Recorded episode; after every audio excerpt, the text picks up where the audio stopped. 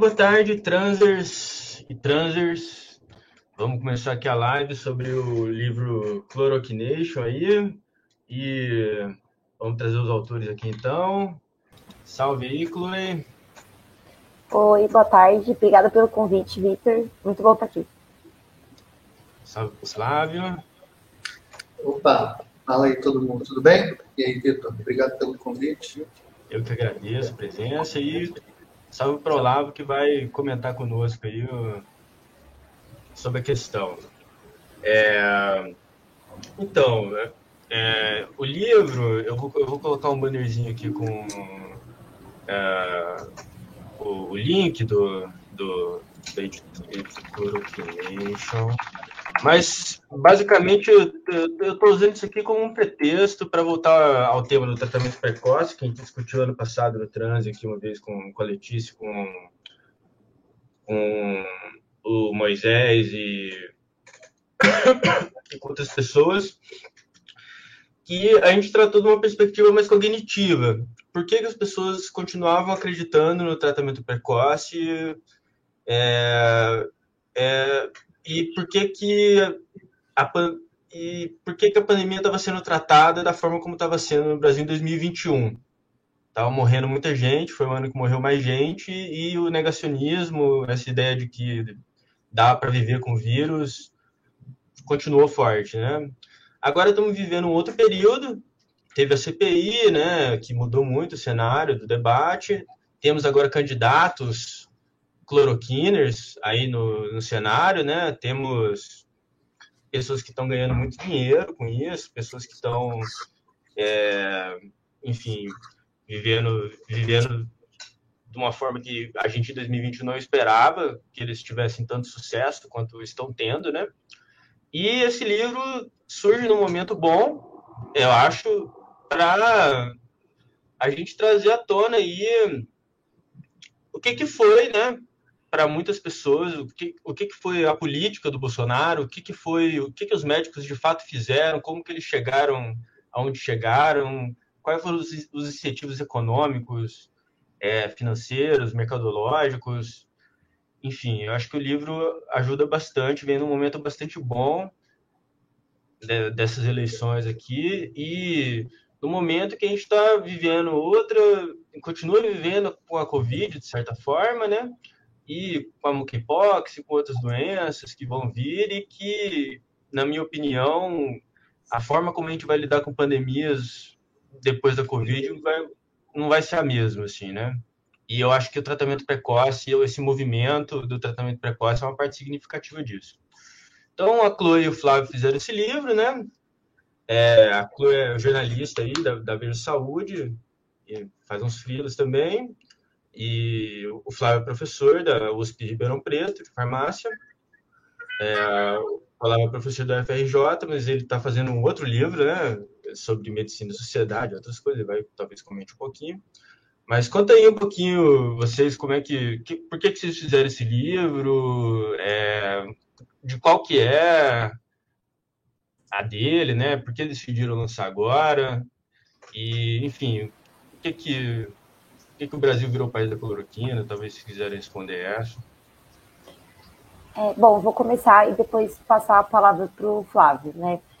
O Vitor, acho que você, como eu, é uma das, dos poucos jornalistas que ficou tanto mergulhado nesse submundo do tratamento precoce, né? Acho que você é uma das pessoas que eu mais me identifico nesse sentido profissional, sempre falei isso para você. Então, acho que você, como eu, entende ah, o incômodo que se sente ao mergulhar no universo de pessoas que acreditam nesses medicamentos e ver como isso se enraizou de uma maneira tão grande em tantos setores da sociedade, né?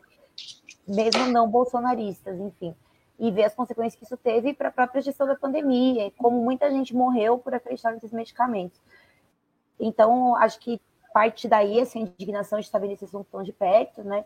É, contando um pouco a história da ideia de escrever o livro, eu trabalho na Veja Saúde, né, que é uma revista que sempre cobriu saúde de um ponto de vista mais clínico e científico. A gente fala de novos estudos, tratamentos, é, enfim, é mais sobre essa perspectiva. A gente não fala muito de saúde de um ponto de vista social e nem muito de saúde pública. É, mas com a pandemia isso acabou se tornando meio inevitável, né? É, e aí a gente fe fez algumas matérias no começo da pandemia, coisas tipo, ah, cloroquina funciona, não funciona, ivermectina funciona, não funciona, o que, que a gente tem de estudo? Era esse tipo de matéria e depois a gente parou de falar do assunto em meio de 2020, assim. Aí no começo de 2021, a gente viu que o assunto continuava circulando muito nas redes, nas redes de, informação e os remédios continuavam vendendo, enfim. Minha própria mãe, inclusive, é uma, é uma crente da ivermectina. E aí eu pedi para meu chefe, vamos fazer uma capa sobre esse assunto, porque as pessoas continuam usando, as pessoas estão enlouquecidas com isso e tal. E aí, nisso, cheguei no Flávio, que na época era presidente da Associação de Ciências Farmacêuticas Brasileira, e aí ele meio que dividia esses sentimentos comigo, assim, e a gente conversou, fez a matéria, saiu e ficou essa sensação, né? Pô, fiz uma matéria e daí, né? O negócio vai continuar comendo solto por aí, sem espaço para falar disso no meu veículo. E aí sempre, a gente sempre conversou, daria um livro, daria um livro. Aí um dia fiquei tão indignada com a, com a minha mãe, especificamente. E aí falei, Flávio, vamos fazer o livro, vamos fazer o livro. Você prometeu me ajudar, agora se vira. E aí ele se jogou comigo, então a gente começou meio numa, numa empreitada só nós dois, assim, fazendo, começamos as entrevistas e tudo mais. E aí saiu, né? Agora a gente tem uma editora, ganhei uma bolsa para fazer uma parte do trabalho. Mas, enfim, é, o livro Chloroquination se propõe a responder a pergunta como o Brasil se tornou o país da cloroquina. É, para isso, a gente divide o livro em oito capítulos, onde cada capítulo é uma tentativa de resposta para essa pergunta, é, tentando identificar os atores aí que, de certa maneira, influenciaram nisso, né? Então, a gente conversou com mais de 30 pessoas, algumas em off, mas tem de tudo, desde o Mandetta até médicos que estavam na linha de frente, médicos dos convênios que foram obrigados a prescrever, é, parentes de pessoas que morreram por tomar esses medicamentos, pesquisadores que testaram essas drogas. É, então, é uma apuração abrangente e multidisciplinar ali. É, e aí eu vou, eu vou contar um pouco sobre o jeito que a gente estruturou e o que, que tem dentro de cada capítulo para as pessoas meio que saberem o que vão encontrar em cada lugar, né? Então a gente começa falando do Bolsonaro, é, que é aquilo, embora a gente tenha conseguido identificar várias razões para existir um fenômeno como tratamento precoce, se não fosse o Bolsonaro usando a máquina pública e as próprias redes dele, né, a figura pública dele, muito provavelmente a coisa não teria o alcance que teve, né? Porque é isso, curandeirismo, é, médico usando remédio off-label, isso não é exatamente uma novi não é novidade, né? E também nem está errado em alguns momentos se posicionar fármacos mediante uma emergência mundial, é uma, é uma coisa normal, né? Inclusive a cloroquina já tinha sido testada outras vezes nesse contexto. Né? O problema foi justamente essa promoção ao nível de política pública e o Bolsonaro ficar agindo ali como garoto propaganda, né? A gente começa o livro com ele contando umas coisas inusitadas, né? Que a gente nem sabia, descobriu apurando o livro, que o hype da cloroquina começa com o pessoal do Vale do Silício, o Elon Musk twitta o negócio, parece que foi meio que do jeito que quando você organiza os fatos, parece quase que ele soprou no ouvido do Trump o negócio. E aí o Bolsonaro já logo pega a isca e a gente conta dessas mudanças no ministério. Esse foi uma, uma coisa que deixa a gente bem assombrado. Assim, né? A gente conversa com o Mandetta e com o ex-secretário de Insumos e Tecnologia, o Denis Arviana, né?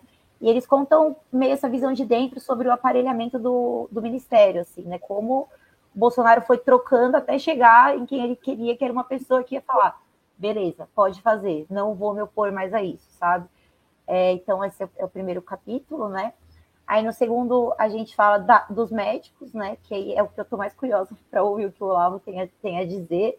É, que a gente explora tanto as razões que levam o médico a prescrever, a cloroquina, a ivermectina. Aliás, isso é uma coisa importante. Chloroquination é o nome comércio fantasia ali, mas a nossa, a nossa tese é que a cloroquina era só um objeto midiático ali, né? Porque quando você vai ver as vendas, a ivermectina, na verdade, é, é uma ivermectination, né?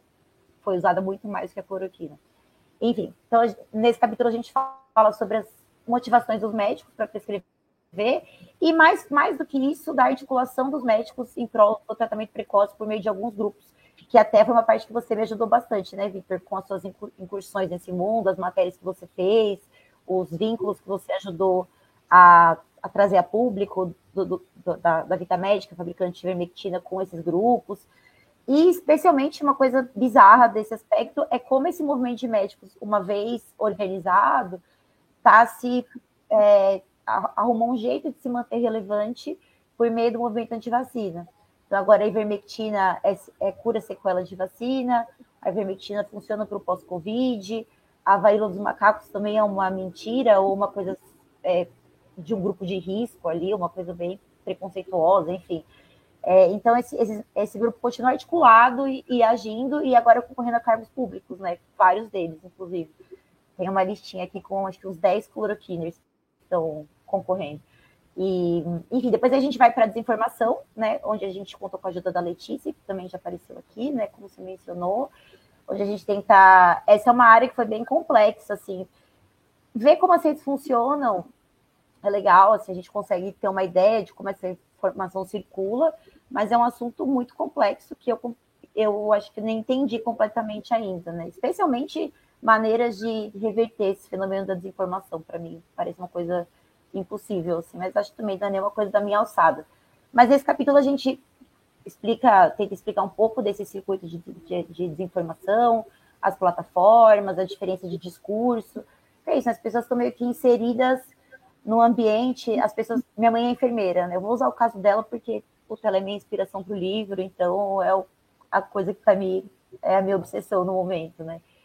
As pessoas ficam, como a sua mãe acredita nisso, né? Porque tem um monte de coisa, ela é profissional da saúde, pô, não sei o quê. Mas acho que as pessoas estão inseridas nesse contexto onde elas estão cercadas de desinformação, né? A mensagem que ela recebe, recebe no WhatsApp é corroborada pelo que ela assiste no YouTube, pelo que ela vê no Instagram pelo que ela vê no canal de mídia oficial, né, no caso da Jovem Pan, ou a Gazeta do Povo, seja o que for.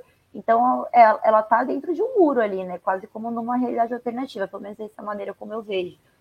É, e por fim, só pra, antes de passar para o Flávio, no quarto capítulo a gente coloca aqui uma das razões para a gente ter virado o país da cloroquina é porque nós somos crentes, né? Nós somos crédulos. A gente, é, não a gente Brasil, né? Mas nós seres humanos fomos é, evoluindo baseado em sistemas de crença, enfim. Então, a gente fala, a gente fala sobre esses, esses motivos para acreditar, nas construções que a gente faz dentro da cabeça para fazer caber esse tipo de crença, inclusive crenças é, dissonantes ali entre elas, né? Para isso a gente conversou com o Ronaldo Pilate, que tem um livro bem legal sobre ciência e pseudociência, é, com outras pessoas também, mas eu acho que ele foi o nosso grande, nossa grande âncora desse capítulo aí, né? O cara tem um trabalho bem massa. E é meio que isso. Eu vou passar a palavra para o Flávio. Ele vai continuar a apresentar o livro. Legal, vou continuar esse jogral aqui. E conta também como você chegou até, até mim, enfim, por que, por que, que você decidiu escrever o livro comigo? É, por que, que eu decidi? Eu estou me perguntando até hoje, por que, que eu decidi entrar no livro contigo? Né? Não contigo, né? Entrar no livro, propriamente dito. Né? É, mas, sim, arrependimento eu chego, eu chego essa, eu chego até lá. Mas para continuar a sua explicação do, do, do uh, de como o livro foi estruturado, uh, acho que é uma. A gente chega no quinto capítulo, que é o capítulo de Porque Parece Ciência, que vai pavimentar o capítulo 6 e 7. É, porque ali explicam os, o que dá base para muito do discurso, né? o, o as, a, o discurso do, do uso do, do medicamento, o discurso do reposicionamento, que foi muito utilizado no, durante a, a pandemia para validar o uso desses medicamentos, é, o discurso das formas de divulgação do, da, daquilo que era que é tratado no livro, né, a forma de divulgação para a comunidade científica e para a comunidade é, da área de saúde né, para validar um ou outro é, discurso, um discurso é, contrário ou um discurso a favor do uso da, da cloroquina. Né? Quais são esses mecanismos? Né? Os artigos, as, os repositórios de pré-prints que ficaram famosos, os métodos de estudo, né? as análises, é, é, os ensaios clínicos e por aí vai até chegar o, o, sexto capítulo, o sexto capítulo, que é o capítulo dos cobais, que fala exatamente dos ensaios clínicos promovidos por algumas é, por alguns grupos, né? Desde dos ensaios clínicos com cloroquina até os ensaios clínicos com a proxalutamida, que a gente também, também trata e que teve recentemente é, um encaminhamento é, judicial né, nessa, nessa semana que, que passou com relação à proxalutamida, é o grupo que o, que o estudou, né, com o Ministério Público Federal e Polícia Federal engendrando nesse, nesse caminho. Enfim, a gente não trata disso, mas a gente fala da proxalutamida e muitos desses problemas que estão descritos uh, nessa história, até o capítulo 7. O capítulo 7 é, é, é também, vou tratá-lo como uma ponte, essa ponte da, tanto da, da ciência e da pesquisa com o mercado, que a gente fala do medicamento, e aí é importante dizer que o medicamento, ele, ele é, no fim das contas, o ator principal, a gente ah, ok, tem o primeiro capítulo por causa do Bolsonaro, o segundo capítulo por causa disso ou daquilo, mas no fim das contas o ator principal é o medicamento, né?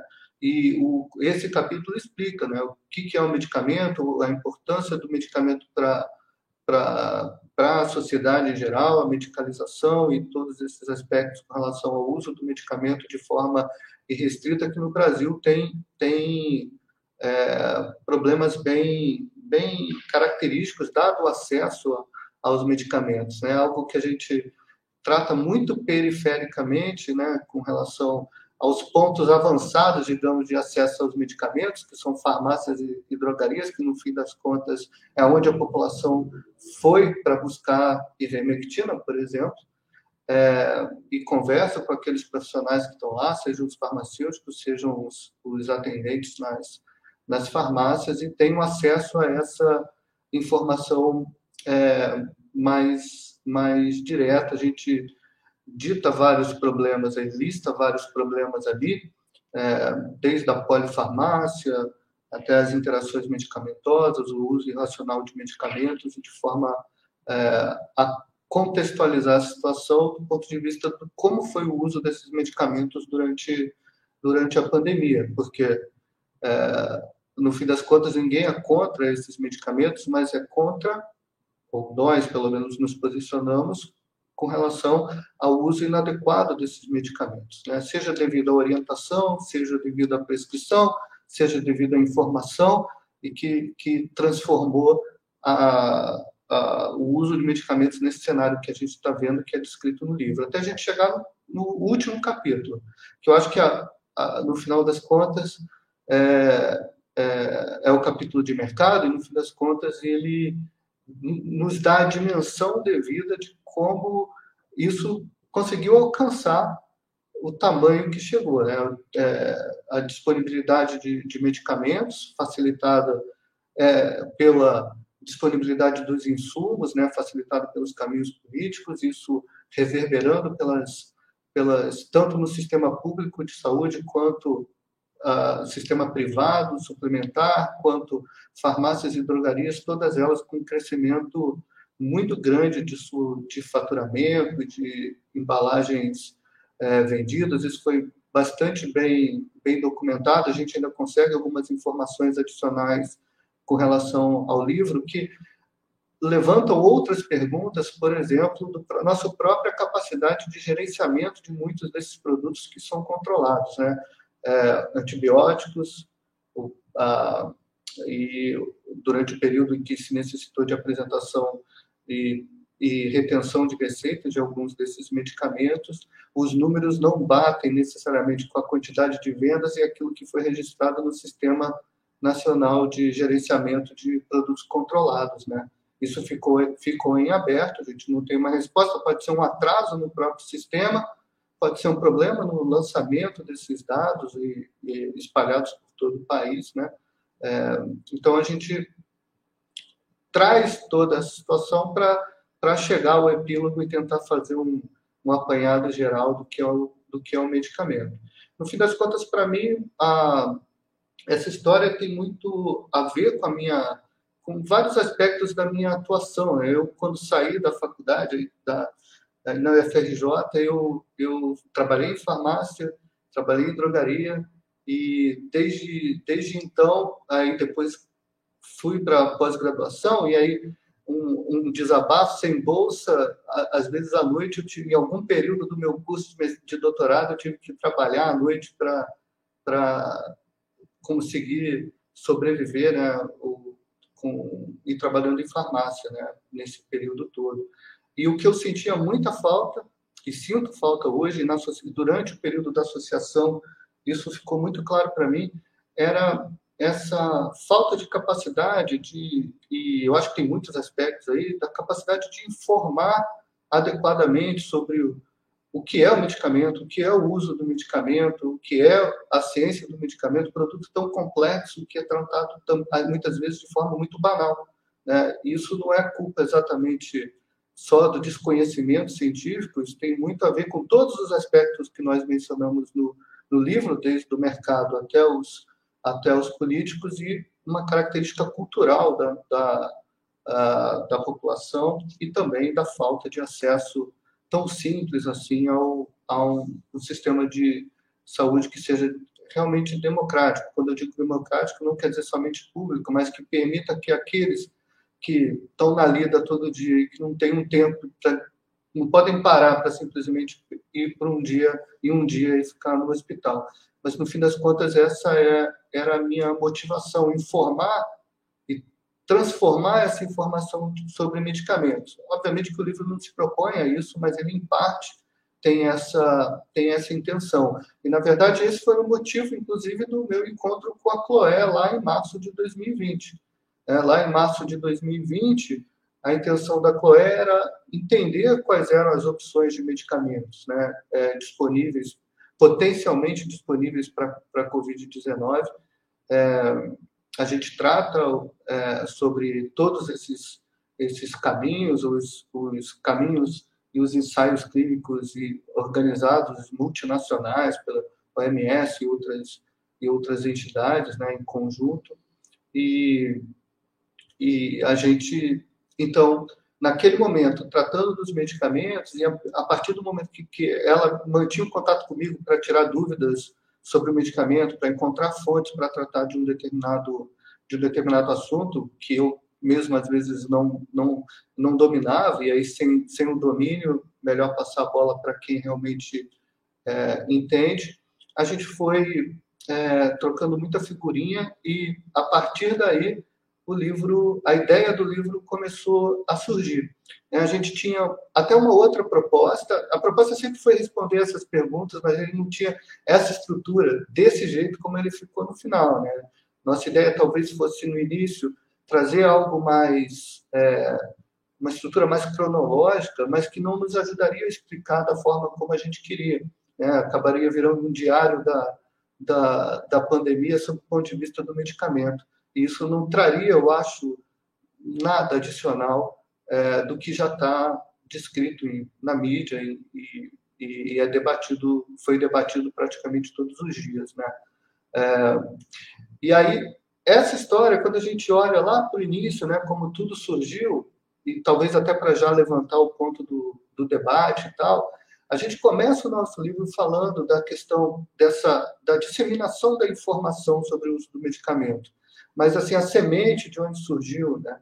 É, começa lá em fevereiro, até antes que os grupos, o grupo chinês estudando vários medicamentos dentro de, desse série de medicamentos já em 2020 tinha desde cloroquina, hidroxicloroquina até a nitazoxanida, que depois, bastante tempo depois, começaria a surgir na, como alternativa viável à ivermectina, e, e já estava tudo lá. Em fevereiro, esse grupo de, de, chineses eles mandam uma carta ao editor para uma revista da, do grupo Nature, Cell Research, se não me engano, e um, uh, uma semana depois, ou duas semanas depois no máximo, o, o governo chinês começa a divulgar os seus relatórios e, e no dia 18 de fevereiro eles incorporam a, o uso de cloroquina e hidroxicloroquina com base nos seus estudos com alguns pacientes é, lá na China.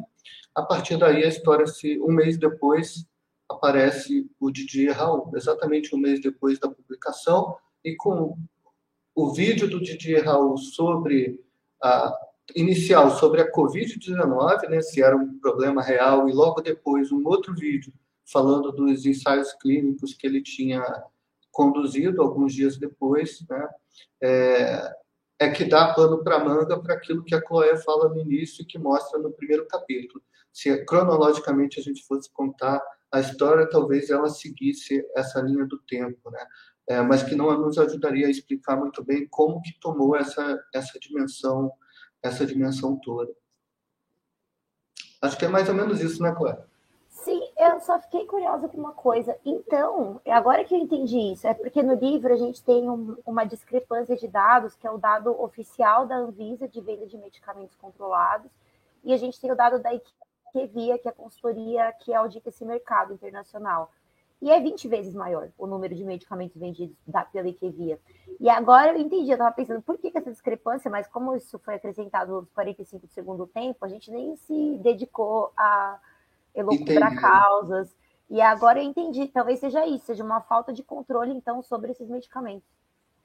Isso talvez seja... Isso, assim, só para talvez explicar, existe um sistema, né, um sistema nacional de gerenciamento, a cada venda, a cada prescrição, enfim, dispensação desse medicamento, isso é registrado para que se tenha o um controle da venda dos, dos, medicamentos controlados. Nesse caso, por exemplo, para kit COVID, é, antibióticos, né, eles deveriam entrar no sistema controlado, eles são com retenção de receita, esses números deveriam bater de venda e daquilo que está registrado no, no, no sistema, para que a gente tenha um acompanhamento daquilo que é prescrito, daquilo que é distribuído para a população, até para poder é, rastrear potenciais, potenciais problemas. Né? É, tem um detalhe só adicional, assim, os dados que a gente tem eles não são exatamente de venda, mas eles são de aquisição dos medicamentos pelas farmácias, que é um, um método indireto de mostrar a venda, porque a farmácia ela não faz estoques grandes, né, para longo período a, a farmácia ela normalmente ela adquire o medicamento para atender sob a demanda. Né? Então ela adquire já prevendo uma uma demanda grande, né? Tem outro aspecto que a gente não trata muito muito no livro, até por conta do espaço e tempo, é que assim é, períodos que são caracteristicamente de picos de aquisição de medicamentos por farmácia são aqueles onde tem a, a, são, tem coincidência com dois pontos. Um, com os pontos dos picos de, de, é, de mortes e de infecções por Covid-19, isso fica muito claro, mas tem o um segundo ponto. É onde, em março, em geral, é onde quando as farmácias compram os medicamentos, porque tem a, a alteração de preço. Né? Então, elas também aproveitam isso para fazer um estoque maior. Mas quando a gente analisa os dados, a gente vê que março está é, tá muito relacionado aos, aos momentos de, de, é, de susto da sociedade. Né? Março é anunciada a pandemia, março de 2021 a gente tem uma segunda onda catastrófica, né? janeiro, assim, tirando, claro, Manaus tem antes, isso se propaga para o Brasil logo depois, mas se reflete nessas vendas que coincide também com o período de é, maior aquisição de medicamentos pelas, pelas farmácias, mas é, isso é muito claro, assim, é, isso retrata o que vai ser vendido, o que vai ser vendido depois. Acho que é Até isso. que a gente falou, né? Que mais que 20 minutos. Exatamente. Ah, é, não fala o suficiente. Deu. Se, se der, a gente vai falando, né? Manda bala aí, Olaf. Ah, sou eu agora? É, ficou, ficou, ficou grande meu rosto aqui e tal, mas enfim. Uh, bom, gente, uh, eu tô aqui em primeiro lugar para dar parabéns para o Flávio e pela Chloé pelo trabalho, assim, um livro, assim, eu ganhei o livro na semana passada, não consegui ler ele todo, devo estar uns 40%, assim, tá, o resto eu folhei muito dinamicamente, assim, tá, eu estou curioso com essa parte de venda dos medicamentos, eu não cheguei a entrar, uh, mas, assim, certamente é um trabalho muito bem documentado, tem umas 800 referências, assim, tal, que, que enfim, cara emoção, assim, tal. E eu concordo com muita coisa e tal, assim, e, e o meu disclaimer aqui tal, também estou escrevendo um livro sobre, um capítulo, um livro, não tenho certeza mais sobre o tema, assim, e tal, que eu comecei no ano passado, uh, por, talvez meio que por acidente, assim, e tal, eu tinha um livro, enfim, eu tinha um livro sobre medicina e sociedade, já meio que acordado, e ficou pronto uh, na, na, na, em março de 2020, ali, tal, na semana que fechou tudo, assim, e tal. E aí, obviamente, não foi lançado na época, porque não, não tinha nem livros, livros sendo lançados. Mas quando voltou, assim, ele, ele pareceu datado, assim, tipo assim, poxa, mas é sobre pessoas e como é que a opinião sobre, sobre temas médicos flui na sociedade, não tem nada de Covid, né? E aí eu disse, pô, tá, vou fazer um. Tá, então faz, escreva um capítulo sobre cloroquina, né, porque vai ser fácil e tal, sabe? Tipo assim, ascensão e queda. Assim, parecia uma, uma história linear, assim e tal. E acabou sendo um tema que se prolongou por. Enfim, eternamente, né? Eu não comecei, não consegui começar o capítulo um pouco por falta de tempo também, assim, mas um pouco que sempre que eu tinha tempo ali e tal, você estava num momento absolutamente conflagrado em que tentar escrever seria uh, tá, tá, tá, tá, tentando alvejar um alvo móvel, assim, e tal, e, e não me fazia sentido tentar falar enquanto a CPI estava rolando, enfim. Então, eu demorei bastante, assim, comecei em dezembro do ano passado, estou acabando agora, tô, me falta um epílogo, assim, então, então se você me ganhar, mas foi por pouco. E, mas se eu falar mal do livro em algum momento aqui tal, tem o um, disclaimer de conflito de interesse, de que eu estou tentando provar que o meu é melhor, uma coisa assim. Mas, eu não tenho uma mãe cloroquiner como o ivermectina, você vai tal como Chloé, assim e tal, uh, mas eu acho que eu estou talvez uma bolha mais encapsulada, assim e tal. Assim, eu tenho um grupo de condomínio, assim e tal, e, e a, acho que a minha, a, a, no WhatsApp, assim e tal, e, e, a minha motivação vem, vem, vem um pouco disso, assim, e tal, sabe? Vem de, de, de pensar como é que um tema tão uh, aparentemente técnico, digamos assim, e tal, como, como até que ponto a droga X funciona para tratar doença Y e tal, virou temas de debates uh, super acalorados no, no, no, no, grupo do condomínio, assim, e tal.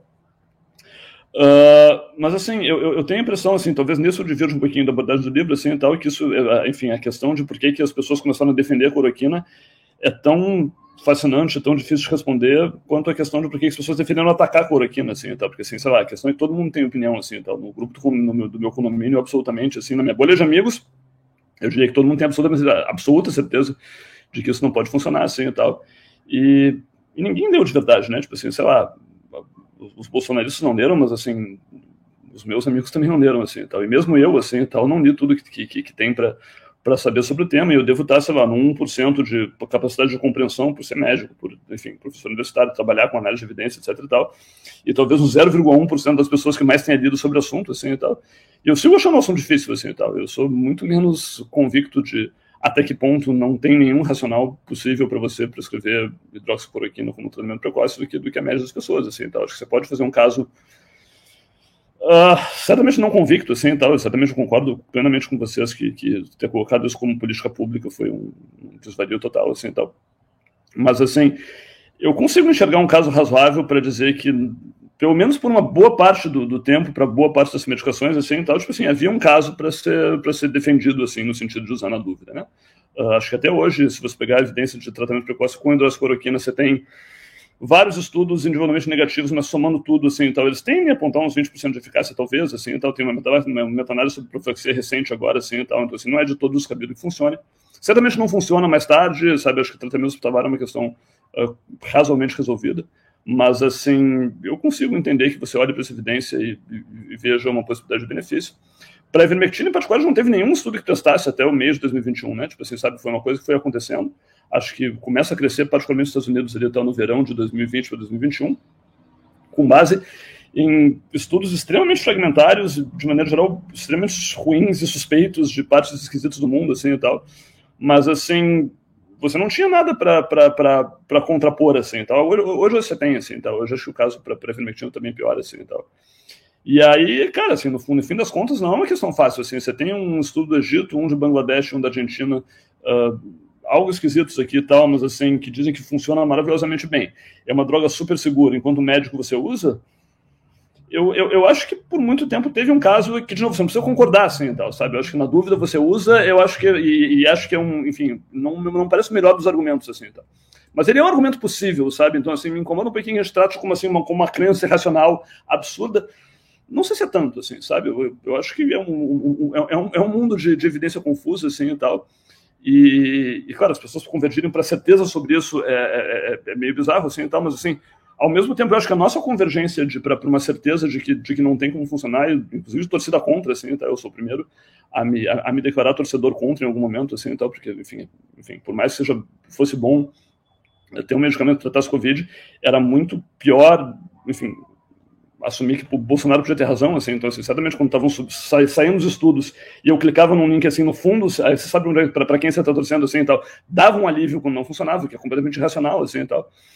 Uh, enfim, eu acho, eu, eu, acho que a gente é presa das mesmas crenças e acho que, sabe, essa história é muito sobre como é que a gente se orienta enquanto seres humanos em um mundo em que os sistemas são extremamente complexos uh, em que todo mundo te força a ter opinião sobre tudo nas redes sociais, uh, enfim, sei lá, tem uma pressão muito grande para você opinar sobre as coisas, sendo que você não entende de 99,9% dos temas uh, com a profundidade necessária. E isso é uma coisa que me deixa, enquanto sujeito meio obsessivo, assim, absolutamente paranoide sobre o que, que eu posso pensar aqui, porque assim, eu sei que eu estou dentro de um, de um, de um de, de, de, de, uma enorme câmara de informação, assim, que tem zilhões de pessoas falando sobre temas em que quase ninguém entende, assim, e tal. E que 90 e muitos por cento do que eu estou exposto, no fundo, é... Eu, eu, não sei, eu não consigo separar o que é desinformação do que, que não é, assim, mas a informação no mínimo suspeita, assim. Eu diria que, assim, pô, a qualidade da checagem de fatos sobre a hidroxicloroquina no Brasil e no mundo, cara, é abissal, assim, e tal, sabe? Tipo assim, sabe? As pessoas não entendem o que elas estão falando, assim, e tal, sabe? É uma coisa que eu jamais confiaria. Se você for, for olhar como método, assim, e tal, eu acho muito ruim, por exemplo. Então, assim, é, é, é, é, um, e foi um tema tão polarizado, em que as pessoas são tão enviesadas assim e tal, eu me sinto extremamente paranoide de onde me posicionar, assim, e tal. E, enfim, o capítulo acaba se chamando Cientistas Sonham com Cloroquinas Elétricas, ali, tal, em homenagem ao livro do, do Philip K. Dick, né, que é, que que o androides uh, sonham com, com ovelhas elétricas, assim, uh, que é, que é, enfim, que é o livro que, que baseou o Blade Runner, mas é bem, bem diferente quanto argumento, assim, e tal, mas tem essa coisa, assim, o, o, o sujeito lá e tal, que virou Harrison Ford, lá, o, o Rick Deckard, ele é um caçador de androides, assim, e tal, uh, mas que no fundo empatiza com os androides, assim, e tal, e, e no fundo ao longo do livro todo suspeita que ele seja um androide, né? Ele chega a se testar com testes de androides assim, então, porque pode ser que no fundo seja o inimigo que eu mesmo estou combatendo, assim, tal. Sabe? Talvez o, propagador de desinformação seja eu, assim. Não é tão óbvio que não possa funcionar. E, e isso é, é, é, é, angustiante, assim, tal. Essa angústia que move a, a escrita, eu acho que, que, que, é o que me move, assim, tal. Mas, assim, a minha perspectiva é extremamente Dick, assim, tal, sabe? É muito difícil se posicionar e não sabe, sabe, saber se você, no fundo, não é a mesma pessoa sobre a qual você está você tá investigando, assim, que, enfim, é o tema de outros livros do, do, do, do mesmo autor.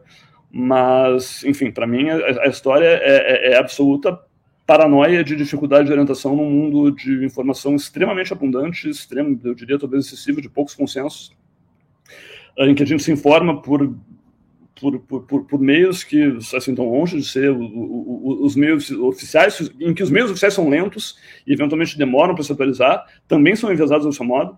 Uh, e acho que a gente viu isso em termos de, de transmissão de Covid por aerossol, uso de máscaras, etc. Cara, a gente levou muito, muito, muito tempo para reconhecer coisas que eram uh, talvez hoje evidentes, assim, tal, por questões de, de tradição científica que demora para se, se orientar, assim, e tal.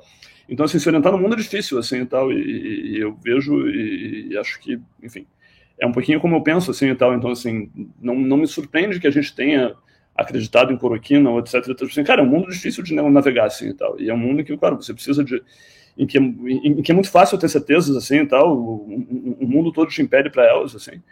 E as certezas são uma parte super importante da nossa identidade de grupo.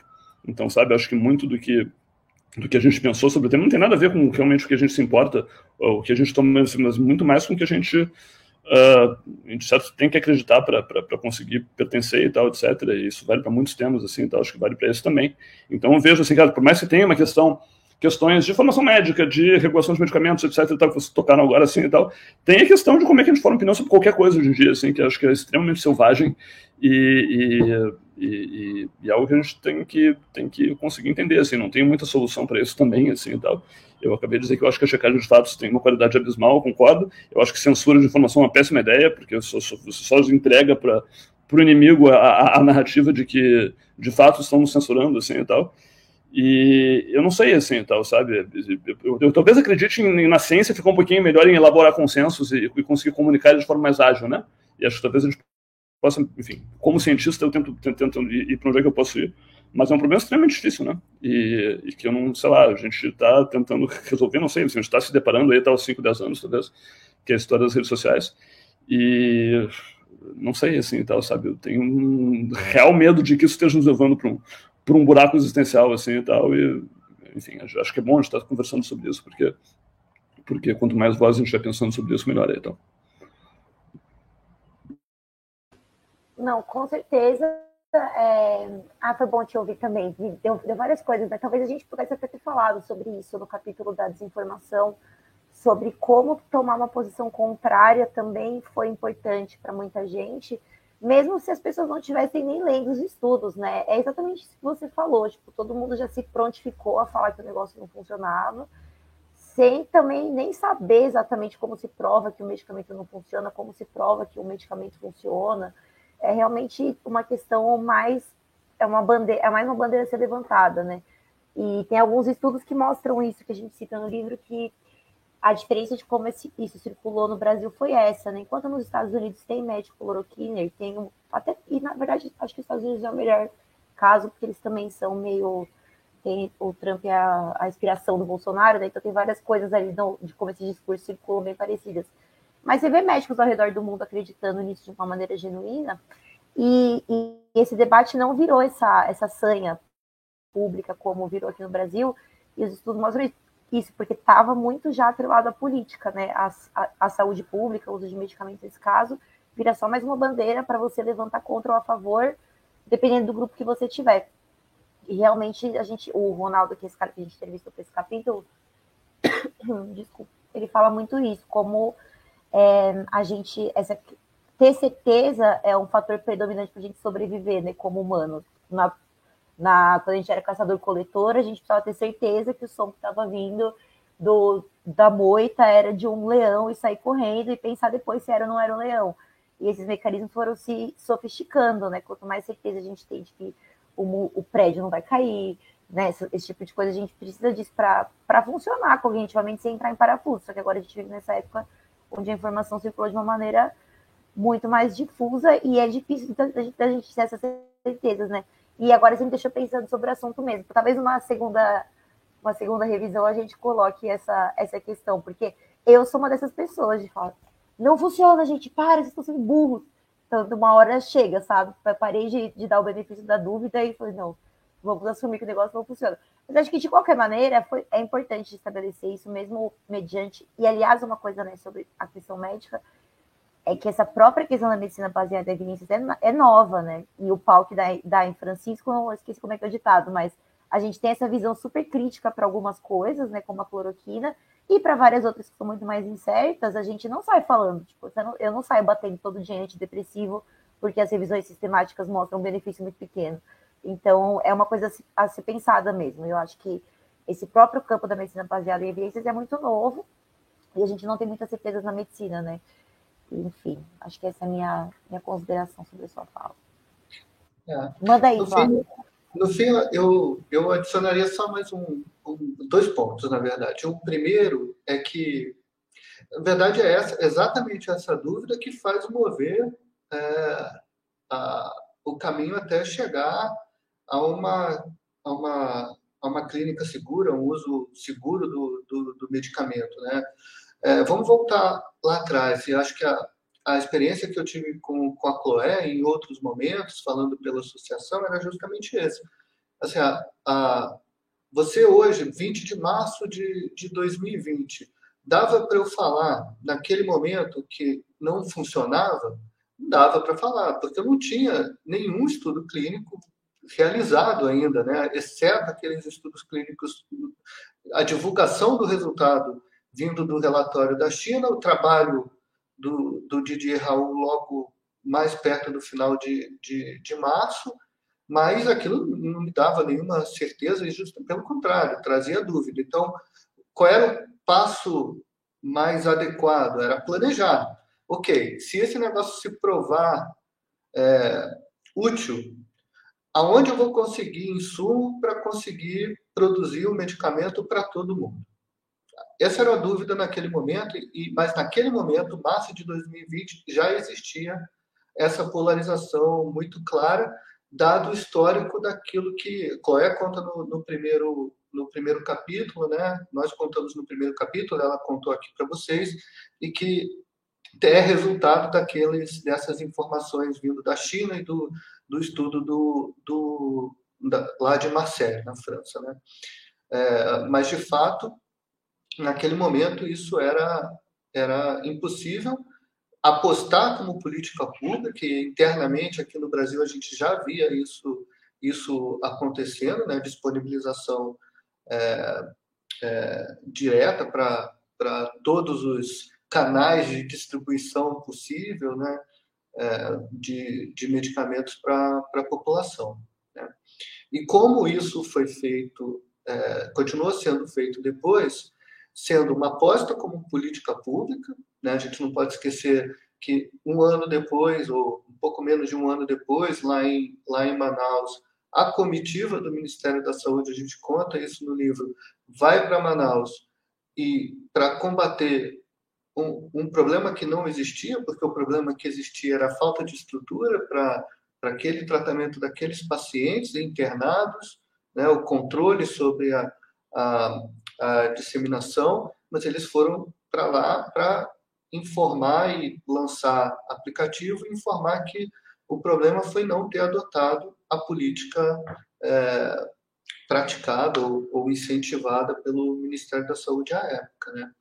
E isso não resolveria o problema. Tinha gente morrendo por falta de oxigênio e gente morrendo sem estrutura, sem espaço de hospital e, e por aí vai.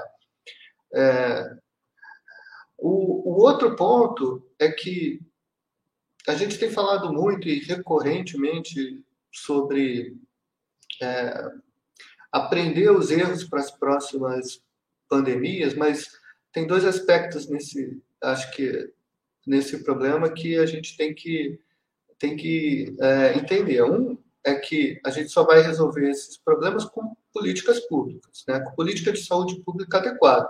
No momento em que o mundo o mundo está polarizado, o Brasil é polarizado, a gente vai adotar políticas públicas muito provavelmente polarizadas, né? que vai depender do governo de ocasião.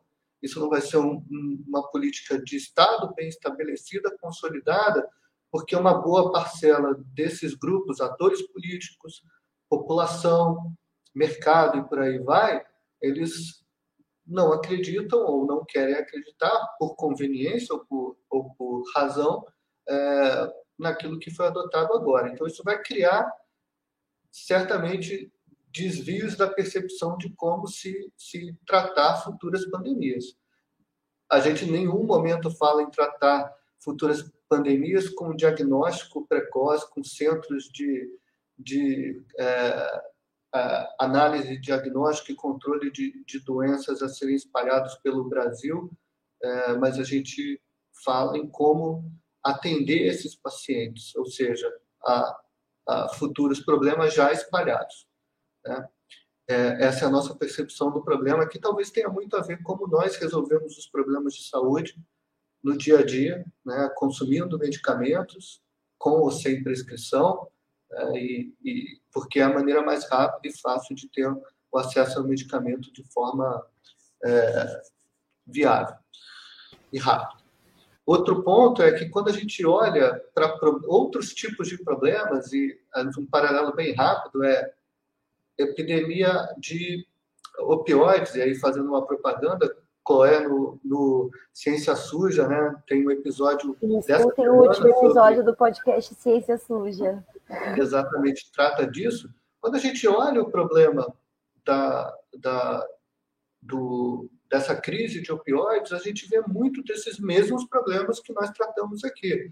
Né? Problemas regulatórios com agências regulatórias, o mercado, a desinformação, a informação médica e dos profissionais de, de, de saúde, é, em geral, o uso, a medicalização do problema, né? a criação de, de, uh, de, de, problemas de saúde assim, sendo gerados para adequar o mercado para aquela para aquele para receber aquele aquele produto é, tudo isso reflete um pouco aquilo que nós vivemos nós vivemos hoje né e enfim a, o uso indiscriminado de antibióticos também pode ser tratado da mesma forma e por aí vai é. Não, acho que eu concordo com a maior parte ali, tá? acho, acho que, e, e, os exemplos são bons, assim, tal, quer dizer, vocês mencionaram que tantas vidas foram perdidas pela cor aqui. Eu não, eu não tenho certeza, isso é uma dúvida que eu tenho, assim, quer dizer, acho que você vai ver a circulação, tipo assim, poxa, por causa do tratamento precoce, as pessoas se expuseram, sei lá, enfim, as drogas assim são seguras, quer dizer, você se intoxicar com, com ivermectina é um evento super raro, assim, então, assim, não é uma coisa assim, de, não é um problema de magnitude de saúde pública, mesmo que muita gente use, assim, tal. Pode acontecer, mas, assim, não é, em termos de números, muito pequeno. As pessoas se expuseram mais Talvez, assim, agora se não tivesse tratamento precoce, elas não se exporiam mais de qualquer forma porque elas tinham que trabalhar, porque elas são bolsonaristas anyway, se não tivesse cloroquina, o Bolsonaro ia mandar encarar de peito aberto, era isso. Não sei, assim, então, assim, sabe, o quanto que é atribuível é uma, é, é, é uma sabe, o quanto de morbidade é atribuível a tratamentos indevidos, nesse, nesse caso aqui, é uma resposta que eu não tenho, assim, tá, tá, se vocês tiverem uma, uma hipótese de vocês, eu não, eu não tenho uma boa estimativa, assim, tal. Mas minha impressão completamente selvagem, empírica e, e, não embasada, assim, e tal, é que coisas tipo, cara, é, hipermedicação psiquiátrica, como o foi os antidepressivos, a crise dos opioides nos Estados Unidos são, são muito maiores em termos de, de, de, de morbidade e, e, e, relevância, né? E, é o mesmo, e é o mesmo ambiente, né? E, aí você tem que, sei lá, e aí acho que a gente cai nos mesmos problemas, concordo com, com, com o Flávio, né? Quer dizer, uh, se você depende de informação, sabe, se, se, se, se a, a o panorama de informação é uma coisa extremamente confusa, você depende de algumas fontes de informação confiável, mas o Ministério da Saúde é tomado por, por, por, por pelos UNOS e, e, e, e, enfim, você não pode confiar nele. Sociedades médicas, sabe, quando o pessoal fala da, pelos lugares de tratamento precoce, não, porque as sociedades médicas são cheias de conflitos de interesse, patrocinadas pela indústria, aqui. é verdade.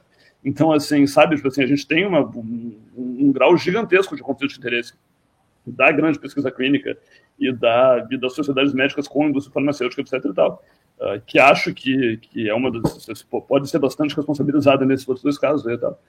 E, então, assim, é, é, é, complicado, assim, é muito além, vai, vai, muito além da cloroquina e, e a ideia de que, sabe, ah, sabe, teve muita coisa, como é que os médicos podem fazer? Cara, os médicos fazem coisa muito pior todos os dias, assim, tal, sabe? De que, ah, não, os médicos têm que estar embasados e verem os estudos, não sei o quê. Cara, não dá tempo, assim, tal. Você está trabalhando 40 horas, você não tem como se informar sobre tudo, assim, tal. Sabe? A ideia de que médico lê literatura primária e vai lá no artigo original para ver o risco de viés da randomização é, é, é, é, completamente utópica e lógica e, e, não é o caso, assim. Talvez tenha meia dúzia de médicos que façam isso. E o cara trabalha com aquilo, etc e tal, que vai fazer uma diretriz e que, mas assim, quem está na ponta aqui e tal, de maneira geral, praticamente quem é generalista, assim, segue sei lá, segue, segue a opinião dos outros. E, e, e, e, não porque é culpa dele, assim, tá? porque é o jeito que você consegue sobreviver se você tem que atender tudo no posto de saúde e tem que saber sobre. É impossível, você sabe ler, ler, ler literatura primária de tudo. E isso, sabe, a gente sempre se informou por opinião, né? Historicamente era uma opinião meio que, ah, o que você ouvia no Congresso ali e tal, que é meio que uma aliança da medicina acadêmica com a indústria farmacêutica, que tem esses problemas, mas sei lá, enfim, por outro lado também tem um certo grau de de hierarquia no sentido sei lá, você não pode simplesmente chegar lá e falar qualquer coisa e se transformar em sabe, enfim, tem, tem uma, uma hierarquia cheia de conflitos de interesse, complicada, etc e tal, mas que existe, assim, né? E, e, acho que as redes sociais romperam isso, né? Tipo assim, acho que as grandes celebridades de tratamento precoce são pessoas que não têm grandes vínculos ou méritos acadêmicos, assim, e tal, são influencers do YouTube, assim, e tal. E isso foi passou a circular para pessoas, assim, na ausência de congresso, porque não tinha congresso, estava todo mundo em casa, assim, tal. O que chegou foi a informação do WhatsApp e tal, foi o vídeo do YouTube. E, cara, médicos são humanos, eles, assim, eles informam do mesmo jeito que todos nós, assim, e tal. Que nos informamos por aí também. Então, assim, uh, uh, é, é, é, complicado, assim, e tal, e acho que vai muito além da... da, da, da, da a gente tem... Uh, a gente tem uma quebra dos paradigmas de informação que já eram ruins para começar, e acho que tem críticas legítimas a eles, inclusive, assim, e tal.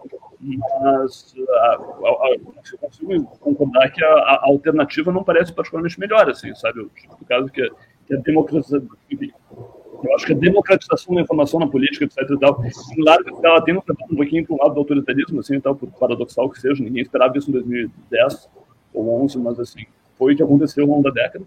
Uh, e eu, eu, eu, tenho a impressão que, que, que a, a democratização da, das, do conhecimento científico é uma coisa que muitos de nós, cientistas, acharam muito legal, assim, pô, vamos divulgar para engajar o público, etc, no debate e tal, etc não sei, assim, hoje em dia eu, eu, eu meio me ponho um pouquinho no papel do elitista, assim, eu quero voltar, eu quero voltar para a Torre do Marfim aqui e tal, e, porque essa coisa de discutir ciência no, no, no, na, na planície aqui nas redes sociais não está fazendo, não sei, não sei se está ajudando, porque está criando uma cacofonia gigantesca em termos de informações contraditórias e tal, são zilhões de pessoas falando e tenho pessoas que só adiciona para confusão, E a gente é influenciado por isso, né? Tipo, sabe, a gente, sabe, se você se coloca num campo em que você tem que estar dando opinião o tempo todo, contrapor, não sei o que e tal, isso acaba convencendo você. Tipo, os cientistas estão longe de ser uh, seres não enviesados que, que, que, transitam acima da, acima da esfera humana, né? Então, assim, sei lá, e de novo, uh, num campo em que, num, num tema em que foi extremamente polarizado por Trump, Bolsonaro, etc., que são figuras vistas pelo establishment científico como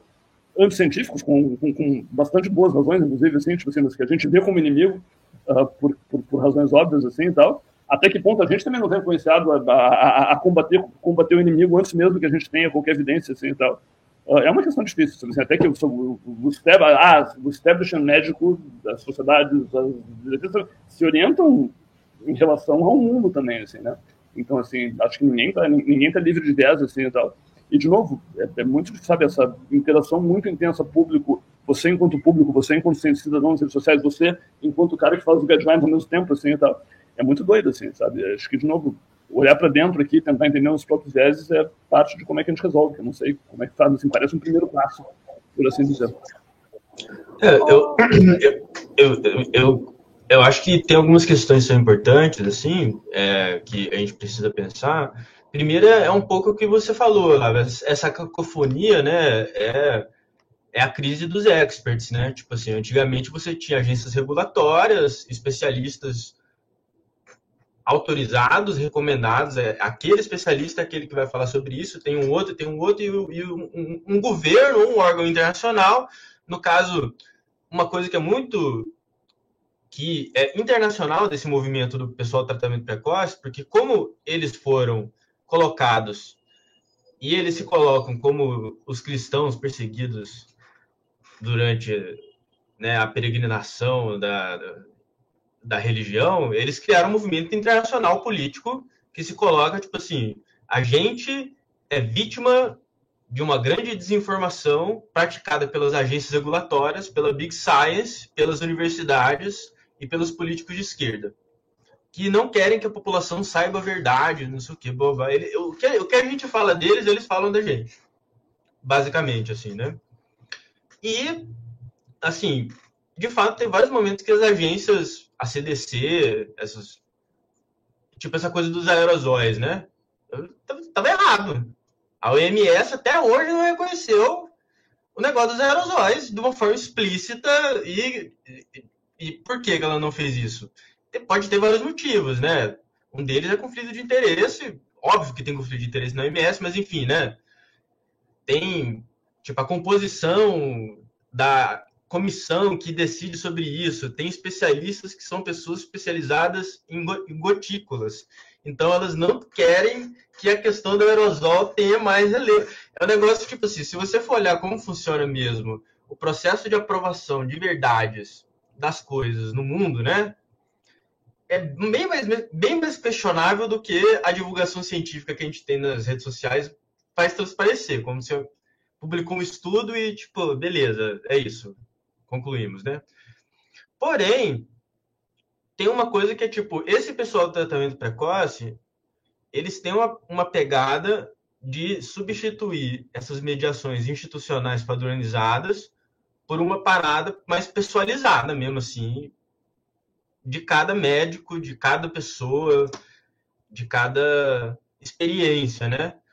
E na realidade que a gente vive, é, isso acabou sendo na pandemia, tipo assim, essa coisa de se vira, né? Foi a política da, da você se vira para enfrentar a pandemia e a política pública a gente dá um remédio para você, quem sabe, ficar melhor ou não e tal, né?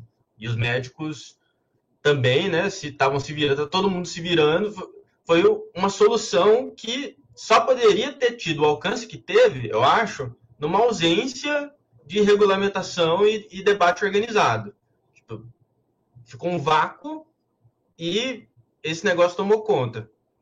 Agora, o que eu, eu fico, o que eu acho estranho é, tipo assim, por que que a grande, é, a Big Pharma não foi quem tomou conta.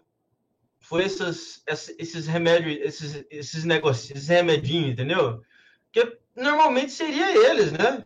Por exemplo, o, o pessoal da, dos cigarros, eles fizeram um estudo que foi até divulgado que, se, que, que fumante tinha menos chance de morrer de Covid.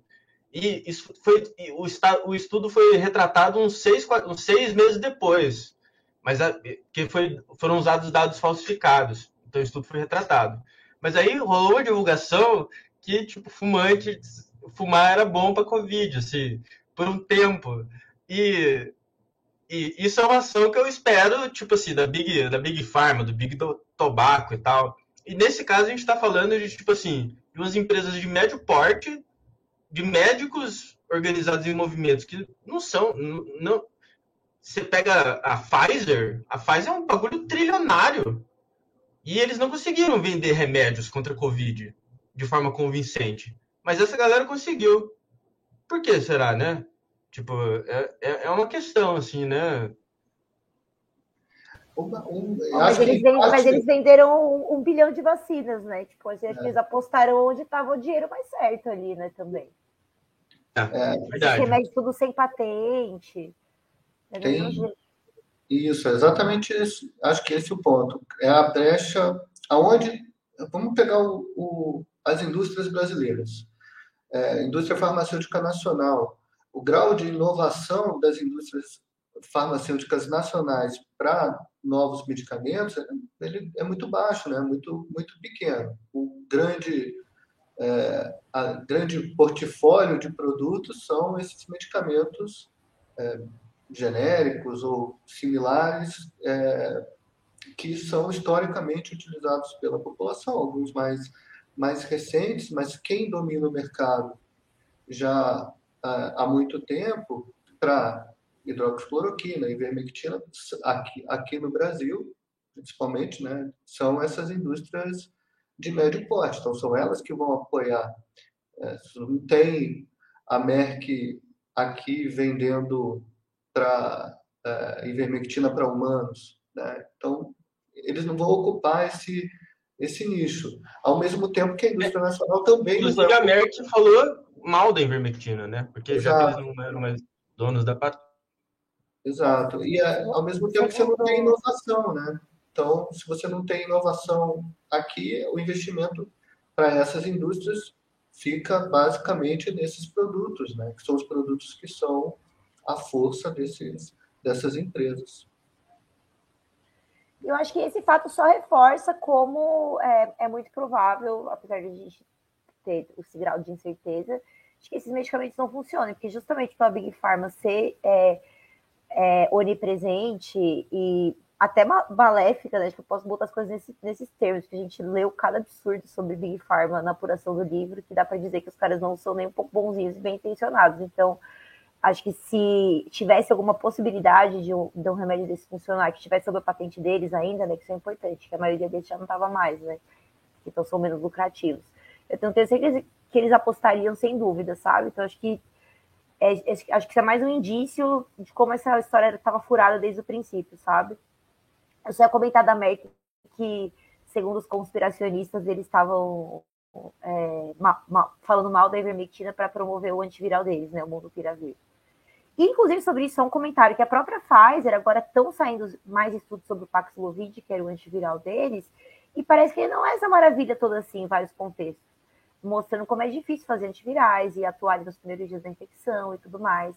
É muito mais vantajoso fazer a vacina, e aí tem todo o outro lobby deles em cima da vacina, né? Tipo, esse negócio da vacina atualizada agora. Será que ela é melhor mesmo? Não sei, os dados são muito, muito incipientes ainda, na minha opinião, para fazer essa afirmação, né? Então, é, é esse mundo das farmas é muito muito perigoso de fazer afirmações, né? Mas eu acredito que essas as big farmas certamente já teriam abraçado essa ideia se fosse ser lucrativo para eles de alguma maneira. É, bom, se eu puder pegar o gancho aí, então, trazer, trazer a discussão para um outro tema, assim, a narrativa, se você for perguntar para a galera do tratamento precoce, claramente é enfim, eles estão obscurecendo que, que, que, essas drogas funcionam porque eles querem vender vacinas, porque eles não podem ter uma autorização emergencial para as vacinas se você tiver uma droga que funcione, se você etc. E, tal. Enfim, e no fim das contas, assim, a, a, a Pfizer de fato ganhou a corrida com as vacinas, assim, então, quer dizer, acho que eles venderam lucrando muito com isso, assim, então, assim, é uma narrativa que, que, que, que tem a sua, a sua, enfim, coerência interna não digo assim, tem vários furos nessa narrativa, mas enfim. Uh, mas, assim, o, o, uma coisa que, e acho que vocês tocam nisso também, assim, e, e, e, me parece importante, assim, e tal, foi como as vacinas entraram na jogada, né? Porque, assim, se você fosse olhar de volta em 2020, 2021 ali e tal, antes das vacinas chegarem, ou, ou mesmo logo depois que elas chegaram, que elas começaram a chegar e tal, a comunidade de tratamento precoce, pelo menos quem eu, quem eu acompanhava, assim, via grupos de WhatsApp, redes sociais, etc., não era particularmente anti-vacina, né? Enfim, as pessoas tinham lá seus, uh, suas, uh, dúvidas, etc e tal, mas de maneira geral as pessoas, sei lá, acho que os influencers do tratamento precoce se vacinaram, assim, e tal, não fizeram programa contra na época, as pessoas pegaram os grupos de médicos que eu seguia, assim, a maior parte das pessoas tendia a ser favorável, com alguns críticos locais, etc e tal, e, e isso muito virou, assim, né, e, e, isso é uma coisa que me preocupa e que, que, que, olhando retrospectivamente, eu me pergunto quanto a gente não tem uma certa parcela de culpa, no sentido de ter radicalizado essa galera, assim, então, sabe? Acho que muita gente, assim, eu, eu, conheço um, dois casos pessoais, assim, então, em que me parece que a, a, a, a, a virulência do ataque antes do tratamento precoce, não, isso aqui não funciona, etc e tal, não sei o que, foi lida às vezes como exagero com razão, assim, tipo assim, ah, não existe nenhuma evidência que funcione isso aqui. Não, pô, eu li esse estudo, esse estudo, esse estudo, esse estudo. Tem dúzias de estudos dizendo que cloroquina funciona e dúzias de estudos que, dizendo que ivermectina funciona e oh, tá, cara, tá circulando na galera, né? Então, assim, como é que a mídia toda diz que não, deixa que a gente faça isso aqui pro A leitura óbvia, tipo assim, pô, e, e, e, me parece bastante natural, é que, poxa, alguém tá encobrindo isso aqui da gente, assim, e tal, sabe? Enfim, eu tenho, eu tenho a impressão que, que a nossa virulência pode ter uh, fer, fermentado a conspiração de alguma forma, né? Porque, assim, sei lá, você conseguia ler, tipo assim, como é que, assim, de novo, isso tem a ver com problemas da ciência de baixa qualidade, etc e tal, assim, pô, como é que tem uma dúvida, sei lá, no no IVM Meta tem 50 estudos dizendo que, que ivermectina funciona, e, está aqui com uma meta-análise, com tudo, não sei o que e tal, e a galera vem me dizer que não funciona. Assim, pô, claro que alguém está escondendo alguma coisa, né? E se você entra no, no, no, na narrativa de que alguém está escondendo alguma coisa, você não pode confiar na ciência mainstream aqui e tal, você abre a caixa de Pandora, assim, e tal. E essa galera se radicalizou. Se pegar médicos pela vida, etc e tal, e boa parte dos influencers do tratamento precoce, até para se manterem relevantes no momento que a pandemia meio que abrandou, assim, e tal, uh, e, e para seguirem falando para falando para sua galera, por assim dizer e tal, eu acho que isso, isso migrou muito radicalmente para uma questão de, de resistência a vacinas, de tratamentos de efeitos colaterais de vacinas. É, tipo assim, hoje o mercado dessa galera é falar mal de vacina, né? E, e que, que eu acho que é, enfim, eu, eu, eu diria que a evidência contra vacinas é bastante pior. Enfim, se eu dou o benefício da dúvida que que, que hidroxicloroquina poderia funcionar em algumas situações e tal. Acho que assim, que, que vacinas funcionaram para prevenir Covid, para prevenir Covid grave, me parece além de qualquer, de qualquer eh, oposição racional. Assim. Você pode falar de riscos, eu acho que assim, tem, também tem o risco da gente tentado muito pesado em defender vacina, tipo assim, se você tentar estudar riscos de vacina hoje, está com, com, cometendo suicídio acadêmico, que me parece um problema também. Se você levantar, sabe, e, e, eu, eu, tenho medo disso, assim, daqui a pouco alguém acha um risco real, levanta aqui tal, o YouTube suprime não sei o que e tal, e o mundo inteiro cala ele, né? Então, assim, tem esse lado também. Mas, assim, eu acho que o caso anti-vacinas, enquanto uma coisa que valia a pena para a população adulta, era muito mais furado do que o balde uh, pro, do, do, que o caso pró-hidroxicloroquina. E essa galera foi para esse lado, né? Então, assim, sabe, a gente, sei lá, o, o, o, o fruto, o, a, enfim, não posso botar uma, a culpa numa coisa na outra, mas a consequência natural dessa polarização extrema do tema foi que as pessoas também se polarizaram em, em temas talvez uh, piores e mais, e, e, mais complicados, assim, e tal. E eu me pergunto se a gente tivesse, de alguma forma, deixado essa galera, discutindo com essa galera na mesa, em vez de rotular eles como negacionistas, e, enfim, isso é tudo uma grande bobagem aqui e tal, talvez a gente tivesse eles do nosso lado nesse. A gente tinha esse, eles num lado mais neutro uh, em 2020, 2021, assim e tal. Isso, para mim, é uma percepção extremamente empírica, assim e tal. E essa galera se radicalizou. Talvez isso seja o fruto natural de qualquer coisa, as coisas tendem a polarizar no mundo de 2020 e a gente não tinha nada para fazer, assim e tal. Mas eu me pergunto que quanto nossa patada forte aqui, no sentido de, de desprezar qualquer evidência que eles traziam, não tem eventualmente contribuído, assim e tal, para deixar essa galera à margem, e, enfim. É, e também tem a coisa que foi uma coisa que você mencionou, né? Que eram pessoas que já eram, elas já não estavam dentro, dentro dessas engrenagens, né? São médicos de pouca relevância científica, que produziram pouco. Por exemplo, uma das maiores bastiãs do movimento antivacina, que é a Maria Emília Cadeira Serra, fui, fui ver o dela para um episódio do podcast. A mulher tem três estudos publicados no. E, nem, e um é um relato de caso, o outro é uma, uma formulação teórica que ela faz, uma carta, tipo uma carta ao editor, e um é um trabalho mesmo, um estudo que é sobre diagnóstico de câncer. Então, são pessoas que operam com o linguajar científico, mas que não estão ali presentes na comunidade científica, né? Então, a tentativa é de fazer uma comunidade científica nova mesmo, né? Então, sim, eu concordo com você que acho que pode ter essa, essa, essa pressão, pode ter também empurrado os caras mais para fora, mas já eram caras que não eram relevantes. Ah, tem exceções, né? Tipo o Zanotto, que era nossa fonte, ele era um profissional super respeitado no ICB, é bem, no caso dele, fica um pouco mais difícil de entender o que aconteceu. Mas você pega essas principais figuras, eles não são cientistas ali, né? Que estavam ali tendo reconhecimento como cientistas. Né? Acho que nesse, nesse sentido, assim, pra, se eu posso complementar, eu acho que tem a, a radicalização ela também tem várias razões. A política talvez seja uma delas, cultural, né? Tudo aquilo que a gente já discutiu e vem, vem discutindo é, durante desde o início da pandemia. Mas quando a gente é, pensa nesse no desafio da informação, né, informação em medicamento, informação em, em, ciência, ela hoje muito atrelada a essa defesa, a defesa da ciência, né? E quando você coloca isso é, assim acima, um patamar acima de, de todo o resto da discussão, certamente você cria ali um canal para é, antipatia de um determinado grupo, né, e, e que passa a ser enxergado como aquele arrogante detentor do poder, enquanto que é, que não quer que todo mundo é, tenha acesso à cura, é, que é um pouco o viés de como isso foi tratado, muitas vezes tratado pelos grupos que defendiam o tratamento precoce, o kit COVID, enfim era um pouco desse, desse discurso. Acho que a Chloé tratou disso um pouco durante a, a cobertura dela, acho que o Vitor o Vitor também. Né? O, o, o, outro aspecto nesse sentido é que o, o a defesa da, da, da, ciência nem sempre ela estava necessariamente alinhada à defesa da saúde pública. Né? Quando a gente olha, é, pode parecer meio bizarro isso, contraditório, mas ah, eu estou defendendo porque esse artigo aqui fala que não tem, é estatisticamente significativa a diferença, o que me dá a ideia, então, de que realmente não funciona, então, por isso eu vou seguir para isso. Mas esse discurso talvez não encaixe necessariamente com a saúde pública. O que eu quero dizer é, é talvez em vez de defender a ciência, a gente tivesse que defender a saúde pública. Eu não falo isso da minha cabeça, assim. Acho que tem muita gente agora começando, olhando em retrospectiva e, e falando isso. Né? Eu li recentemente um artigo do, de uma fonte nossa, o Luiz Correia, lá da Escola Medicina, Escola Baiana de Medicina, né? É, que ele fala isso, que é da, um pouco da a defesa, advogar pela saúde pública, é, talvez tivesse um resultado melhor, porque no fim é o benefício para a população e não o benefício do argumento científico, o benefício da lógica científica. Né? Eu defendo a lógica científica, mas é, esse discurso não casa, não é simpático, não está diretamente relacionado ao discurso da defesa da, da saúde pública.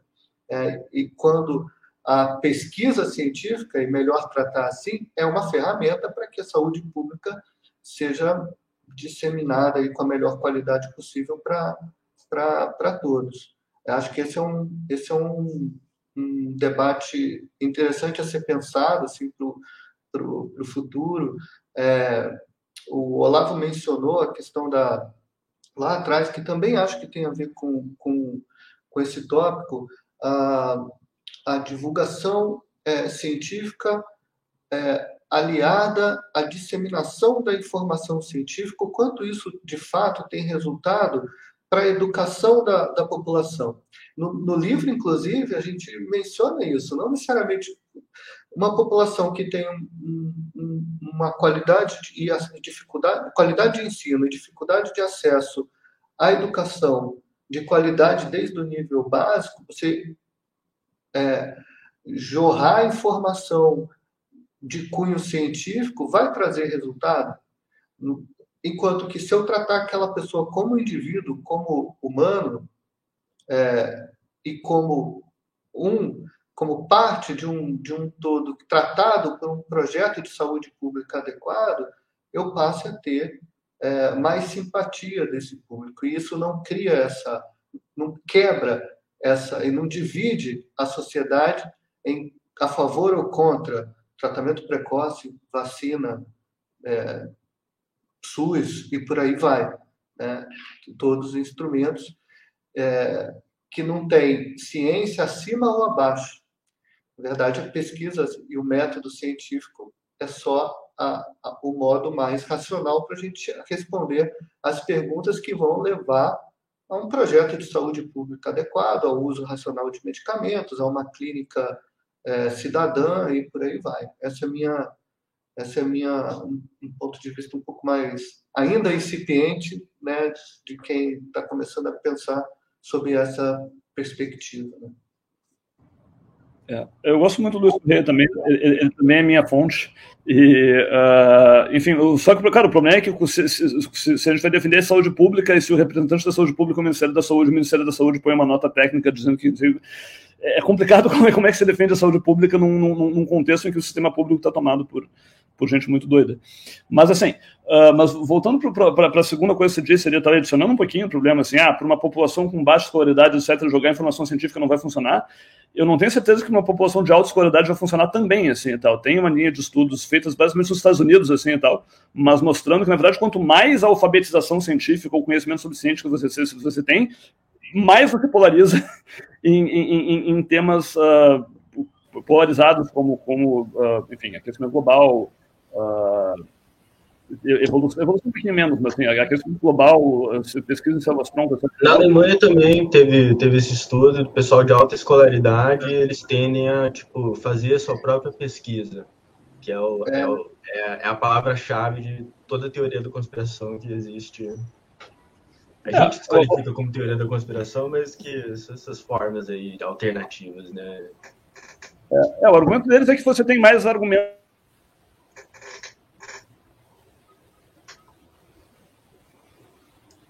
Travou? É, parece que deu uma travada, Olavo. É só, só antes que ele. Mas a gente conversou bastante sobre isso, né, na hora de escrever o livro, é. né, Flávio? Sobre essa questão. A gente menciona de... isso, inclusive, né? É, não foi, na verdade, não era a intenção falar que quanto mais menos ou mais alfabetizado, isso vai funcionar mais ou menos. É, a, a disseminação ampla da informação científica não necessariamente resolverá o problema. Num país em que a gente tem uma educação, é, um sistema de ensino problemático, né, e de acesso, e já é uma complicação a mais, né? Essa é uma complicação a mais. Necessariamente. Olá, você, você caiu no meio da sua fala foi cortado, assim. Eu acho que eu estava no fato de que, uh, bom, tá, então você polariza mais quando você tem mais escolaridade, a ideia é que você consegue argumentar melhor para si mesmo, se convencer, ter mais convicção das coisas. Assim, de, de novo, assim, para entender do tema aqui e tal, não basta, assim, cara, você tem que ter lido três, sei lá, enfim, uma porrada de artigo, então, assim, sabe, mais escolaridade vai, vai tornar você minimamente mais expert de verdade, né? Mas aí tem uma outra questão que eu queria pegar do, do troço do Flávio da defesa da ciência, assim, e tal, é que, assim, cara, a defesa da ciência não quer dizer muito pouco, né?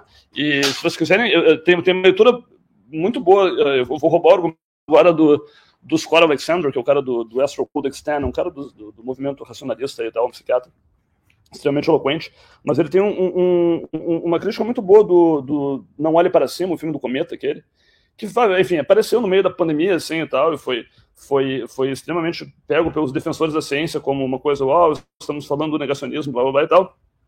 Mas assim, se você for olhar a, a, a, a rigor para o argumento do filme e tal, a NASA mente, o governo mente, todas as instituições mentem, e só quem tem razão é uma. So, são dois astrônomos, um sei lá, uma das quais acaba tra trabalhando de empacotador do supermercado, né? Então, assim, sabe, se você for ler a mensagem do filme estritamente, seguir a ciência é você acreditar na pessoa que está empacotando o supermercado e que diz que tem um cometa, assim e tal. E, porque seguir a ciência não, não é um slogan muito fácil, né? Tipo assim, seguir a ciência, o movimento, enfim, toda essa galera que a gente está falando aqui os ditos negacionistas super seguem a ciência, né? Sabe, eles estão dizendo que, assim, pô, tem duas estudos científicos dizendo que vermectina funciona, é verdade. Tem o cara, assim, sei lá, Robert Malone, que é o, que é o inventor das vacinas de não sei que e tal, diz que o troço é super perigoso, e ele é um cientista. E é verdade, assim, vocês têm, têm uma ciência, uh, alguma ciência, para defender o que, que, você, o que, o que você quer dizer. Assim. Então, na verdade, assim, seguir a ciência é, é, é, a mesma coisa que nada, porque assim, tem muitas ciências. Ao contrário do que a Natália Passanak diz na CPI, a ciência tem muito mais de dois lados, ela tem tipo 325 lados. Né? E, então, assim, seguir a ciência acaba sendo um slogan vazio, né? Porque você sempre tem uma ciência para achar e tal. E tem todos esses cursos de Galileu, sabe, o diletante. Assim, a gente tem muito o, a, a, ideia do cientista diletante quebrando dogma, etc e tal. Cara, isso é o seu pesquisador antivacinas, assim, né? Não é não é o, o Anthony Fauci. Então, assim, eu tenho a impressão que a gente tem uma visão romantizada de ciência, assim, e tal, que, que às vezes atrapalha mais do que ajuda, né? Tipo assim, o nosso seguir a ciência, muitas vezes é seguir as instituições, e seguir os, os consensos, e seguir etc. Que com tudo que tem de ruim, eu ainda acho que, assim, é uma boa heurística para se orientar no mundo, né? Mas, assim, você, se você se seguir a ciência, isso pode ser lido como uma coisa muito diferente, assim, e tal. Mas uma coisa que eu acho boa, que eu acho importante disso que você falou, Flávio, também do livro, assim, né, é, é começar pelo Bolsonaro, né? Porque no final o que estava em jogo ali eram políticas públicas, né? Então a política pública estava decidida, posteriormente você desenvolve uma, um monte de coisa para justificar aquela política pública que é a exposição em massa das pessoas. Na... Tipo, o que, que você faz para garantir que aquilo funcione? Você vai jogando um monte de coisas. Você vai falando minimização do risco, tem remédio, sei o quê. Vamos a vacina é que não faz muito sentido racional exatamente, né? Tipo, por que, que demorou para comprar vacina? Aí já, já tem alguma outra explicação, mas é, eu, eu acho também, realmente, que se a gente colocasse o debate em termos de políticas públicas de saúde, que, que políticas públicas de saúde a gente quer? E, tipo assim, a gente é contra esse negócio de distribuir ivermectina, porque isso implica as pessoas saírem de casa, não sei o quê. A gente quer um outro tipo que ajuda as pessoas a ficarem em casa e não se exporem ao vírus. Tipo, se fosse esse o debate, não tipo assim, seu burro, você tá tomando um remédio que não funciona. Tipo, eu acho que as pessoas tenderiam ouvir mais, porque não é apenas os médicos que ficaram contra. Nas cidades, teve vários municípios que a galera obrigou o prefeito a distribuir os remédios. Então, tipo, a gente perdeu esse debate na sociedade como um todo, no geral, assim, sabe? Tipo, onde, onde tinha a opção implementar ou não implementar, a população no geral, tipo, por via das dúvidas, implementa.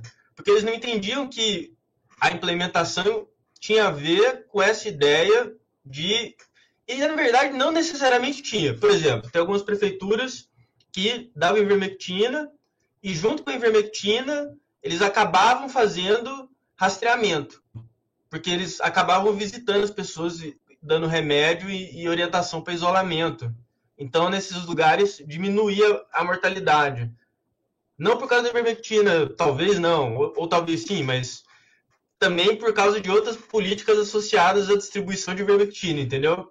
Então, é, primeiro que, tipo, o, eu acho que seria importante colocar o debate em termos de políticas públicas e a nível de Bolsonaro isso fica bem claro, mas quando você chega nos estados e municípios e a conduta dos médicos, nem todo médico que prescreveu tratamento precoce falou para a pessoa sair por aí também se expor ao vírus. Ou para ela deixar de usar máscara, né? Tipo, as pessoas.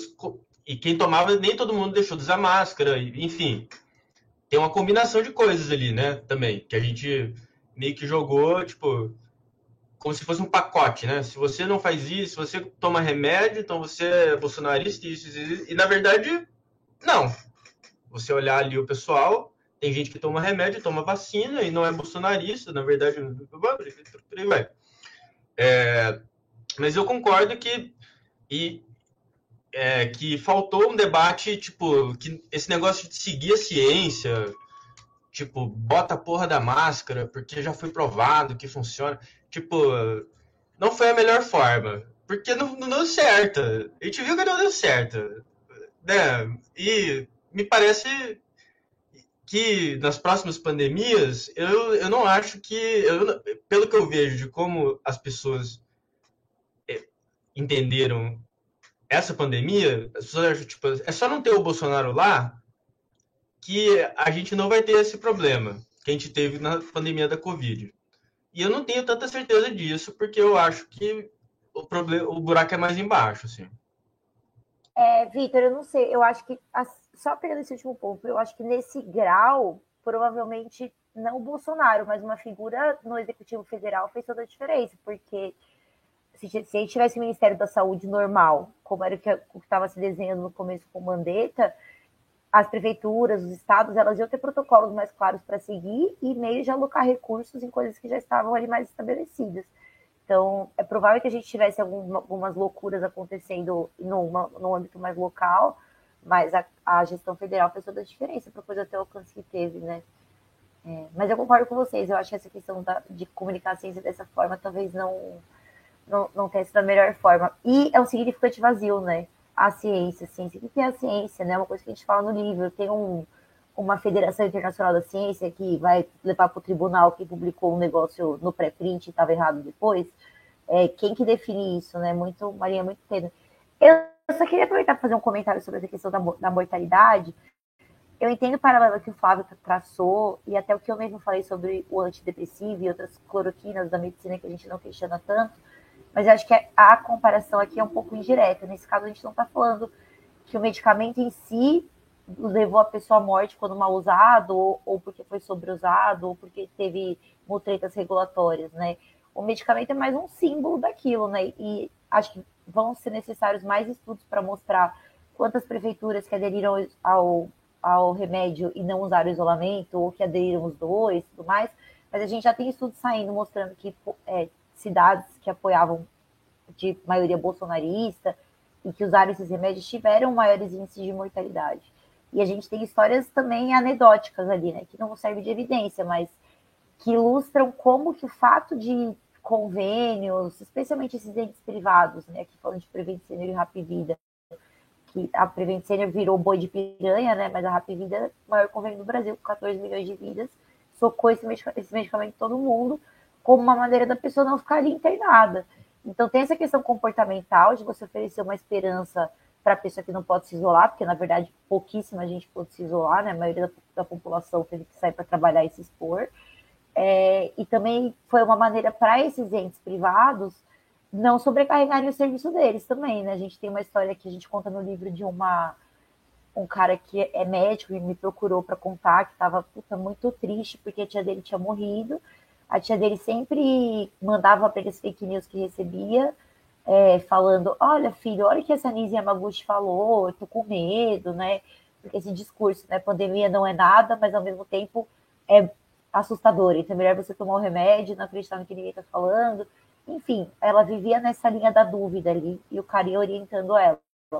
Ela se encontrou com a filha, ambas, a filha tinha ido viajar para uma festa, essas clandestinas que fizeram durante a pandemia as duas se encontraram, se abraçaram, ela pegou Covid, ela foi para o protocolo da Prevent Senior, foi dispensada já com kit, não fez uma tomografia nem nada, voltou ruim, foi dispensada com mais remédio, essas coisas malucas que faziam, né, anti-inflamatório, corticoide, voltou para casa e quando ela voltou já era tarde demais. E hoje a gente tem vários estudos mostrando que quando você recebe oxigênio no tempo certo, isso faz a diferença na sua, na sua chance de sobreviver, né? Então, é um exemplo claro de como o remédio, mais do que a composição, a fórmula, o que, que o remédio tem, é muito mais um símbolo ali de uma coisa que vai te livrar de fazer as coisas que você deveria fazer mesmo, sabe? Então, eu entendo a comparação com os opioides e com os antidepressivos, mas eu acho que aqui a gente está falando do remédio num contexto muito mais social do que, do que médico, sabe? Isso aí. Só uma, uma, uma, um outro detalhe, assim, a gente está falando do discurso da ciência e não do investimento em ciência, né? Para não ficar falando, para não distorcerem um pouco, não é o que a gente está discutindo aqui, mas acho que para quem nos assistir, é, é, a ciência é, ou investimento em ciência, né, em, em bons projetos de, de pesquisa qualificados e com recurso para e infraestrutura para realizar, é, sem isso a gente não, não sobrevive minimamente como, como sociedade. Aí a, a, o, o Olavo mostrando o que a gente tem que fazer, né? apoiar marcha pela ciência, seja ela virtual ou presencial, quando a gente voltar a, a, a tê-las, ela tem, ela tem que ser, ela é parte desse processo, é parte das políticas públicas que vão levar uma sociedade é, é, mais, mais é, amigável né, para todos os cidadãos. Né? Isso é, é, o, é o mínimo. Isso a gente tem que defender. Né? A questão é como a gente vai discursar para que todos é, é, entendam a importância daquilo que é estudado de, e, e, adotem as práticas da maneira mais, mais, mais correta, né? mais, mais adequada para garantir a saúde de todo mundo. Nesse ponto, acho que, é, acho que ninguém, é, ninguém é contra, foi exatamente o que a gente, o que a gente falou. Né? É, o discurso vazio da ciência como detentora, ciência como uma entidade né, que parece estar ali olhando para todo mundo, acaba sendo acaba tendo um papel semelhante ao papel da fé daquela outra daquele indivíduo que de uma determinada maneira acredita na informação que recebe e vai usar o medicamento.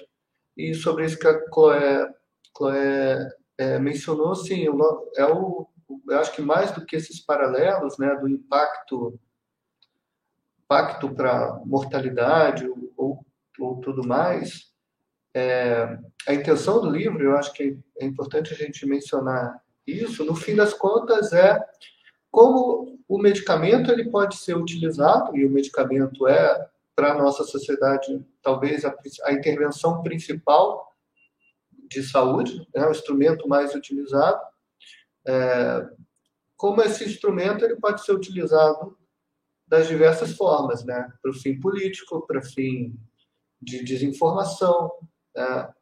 para estimular o mercado e por aí vai. E isso, claro, tem impacto. Como meme até, né? Como dava meme. Dava para comentar isso com você. Não sei se você viu, se você está acompanhando no Instagram essa coisa, tem uma mania de postar assim, ai, poste quatro personagens que te representam, algumas coisas assim. Aí saiu quatro remédios que te representam. E aí tava todo mundo lá super orgulhoso dos antidepressivos, dos Dorflex que toma. E, meu Deus, o Flávio tem que ver isso. Isso tinha esquecido de comentar com você. Pois é, é, é, é, esse instrumento que passa a ser algo pop. Né? O medicamento é algo pop, faz parte da cultura pop daquela sociedade, né? seja defendendo, olhando a cloroquina, a hidroxicloroquina sendo dada a EMA como algo positivo ou negativo, dependendo do olhar de quem, de quem está vendo aquela, aquela cena. Né? É, é, e a informação estava lá, e a gente não se cuidou também muito em transmitir, muitas vezes, a informação correta. Basta dizer que a gente trata cloroquina e hidroxicloroquina, a gente vê o tratamento, né? É, cloroquina e hidroxicloroquina como se fosse exatamente a mesma coisa. Né? Um é sinônimo do outro. É, e não é exatamente assim, né? Cada medicamento com sua particularidade e com suas características de eficácia, segurança e com uso devidamente é, documentado para cada um deles, né? Uh, bom, vou, vou, vou, me somar ao Flávio aqui, a defesa da, da ciência do financiamento científico, assim, tal. Dito isso, assim, a, a, gente tem que conceder que, cara, a ciência é difícil, assim, tal, a ciência tem uma porrada de problemas, assim, e tal, que isso talvez seja uma DR mais minha, assim, tal, que eu trabalho uh, profissionalmente, assim, tal, tentando resolver problemas da ciência, que são muitos, Uh, acho que, inclusive, assim, vocês me prendem assim, eu tenho a impressão que a, a, sociedade, talvez o livro de vocês um pouquinho também fetichiza absolutamente o processo ah, revisão por pares. Revisão por pares são dois, três anônimos dando pitaco numa coisa e tal, serve pra porra, enfim, serve pra porra nenhuma, não sei, assim, tal. Mas, assim, como controle de qualidade é terrível, né? Então, assim, sabe, se falam mal de preprints aqui e tal, eu vou defendê-los aqui e tal, no sentido que eu acho que revisão por pares é um sistema falido, assim, e tal. E ainda assim, de novo, é o melhor que a gente tem no sentido de, sei lá, a, a, a ciência é extremamente imperfeita, extremamente cheia de conflitos, etc e tal, uh, com, com lacunas óbvias em termos de, em, em, algumas coisas, tipo controlar a qualidade de dados, etc e tal. Ainda assim, é argumentavelmente a melhor coisa que aconteceu na humanidade. Então, assim, uh, é o que a gente tem, é difícil e é complicado, assim, e tal, mas acho, e, e acho que conseguir passar isso talvez seja importante, assim, e tal. Inclusive conseguir ter uma certa humildade de até onde a gente vai. Quer dizer, de novo, assim, o, o Vitor tocou brevemente em ficar em casa, etc e tal. Uh, se, a gente acha que, que, que, que hidroxicloroquina funcional não é um tema difícil, assim, cara, ficar em casa funcionar, sabe, sabe, até que ponto, como é que você desenha uma política pública de isolamento social, como é que você controla isso, é, é, é bizarramente mais difícil, assim, e tal. E mais do que isso, assim, transcende a ciência, né? Sabe? Lá, requer você tomar decisões políticas de pô, até que ponto eu quero manter a escola aberta e arriscar você aumentar a mortalidade numa outra faixa etária, não sei o que e tal, uh, que são, uh, sei lá, políticos, são de outra ordem, né? Assim, são, são, são decisões que não são científicas, assim, e tal. Eu tenho a impressão que às vezes a gente chamou de científico, a ciência disso você tem que fechar, não sei que não sei, assim, sabe? Eu, eu, tenho a impressão que tem, sabe, até quase existe uma ciência de conseguir modelar qual é a, a, a, enfim, qual é o impacto de fechar uma escola, mas ela é extremamente imperfeita, uh, assim, extremamente cheia de dúvidas. Eu acho que a gente não sabe, assim, se a gente sabia pouco sobre o tratamento sabia muito menos ainda sobre, enfim, quais são as melhores formas de, de você impor medidas restritivas para para, enfim, mitigar a transmissão do vírus. Acho que a gente errou para mais e muitas vezes também, assim, e tal. Enfim, acho que fechamento escolas é mais óbvio, né? E, e, e, e, de novo, assim, tal, sabe, não, de novo, era, é, é, era uma questão difícil, eu entendo vários erros, porque, assim, era, era muito complicado, mas uh, eu acho que talvez, assim, a gente tenha trazido a ciência à tona, etc e tal, para coisas que, primeiro, eram decisões políticas que a gente tinha que fazer, que a ciência podia informar, etc e tal, mas, assim, não tinha uma, um, uma solução científica certa para o problema, e dois, cara, tinha muito mais dúvidas do que a gente transparecer nas redes sociais, assim, tal. Eu acho que isso talvez tenha minado um pouquinho a nossa, enfim, a nossa, a nossa credibilidade, assim, e tal. Acho que, assim, muito, muito se falou sobre coisas que a gente talvez não entendesse muito, assim, e tal. De novo, não tenho como provar que isso diminuiu a confiança nas instituições, mas talvez tenha a ver com um pouco dessa galera ter se radicalizado e do outro lado, etc e tal. Porque, cara, em última análise, assim, fica em casa é um péssimo slogan, né? Tipo assim, a gente devia estar se encontrando na rua, de máscara, não sei o quê, desde o dia 1, assim, e tal. Uh, foi que a gente conseguiu na hora e talvez tenha feito sentido em algum momento, etc e tal, mas assim, a, a, a inconsistência, a dúvida e tal, transparecem assim e tal, tipo assim, inclusive na mudança do discurso, não é para usar máscara depois é, etc e tal, é assim mesmo, dizer, não dá para acertar o tempo todo, mas assim, acho que o grau de humildade de, de dizer, cara, isso aqui a gente estava errado aqui e tal, sabe, a gente não sabe, uh, acho que talvez ajude a manter o barco mais unido, assim, e tal, e tentar, e tentar polarizar menos, eu tenho, tenho a impressão que uma defesa muito... Uh, veemente da ciência que vai resolver tudo, não vai. Uh, talvez tenha nos, no, enfim, tenha, tenha sido um pouquinho parte do problema, então. Então, aí já estamos estendendo um pouquinho, vamos, vamos para as falas finais aí dos autores e agradeço aí a todo mundo que veio assistir, o pessoal aí por falar, pela disposição, e vocês podem dar uma fala final aí, Chloe, Flávio, e a gente fecha a live e vamos divulgar e divulgar esse livro. Ele está disponível aí para pré-venda na editora Claraboia e tem o Kindle no, na Amazon, né? Se vocês quiserem falar também como é que é que tem acesso ao livro. É legal, então é isso aí. A gente tem a, a venda direta, né? A editora é a editora Paraquedas, né? A Tainan Bispo foi nossa parceira nesse projeto. Tá na pré-venda até o dia 5, então, e na pré-venda tem um preço mais, mais em conta.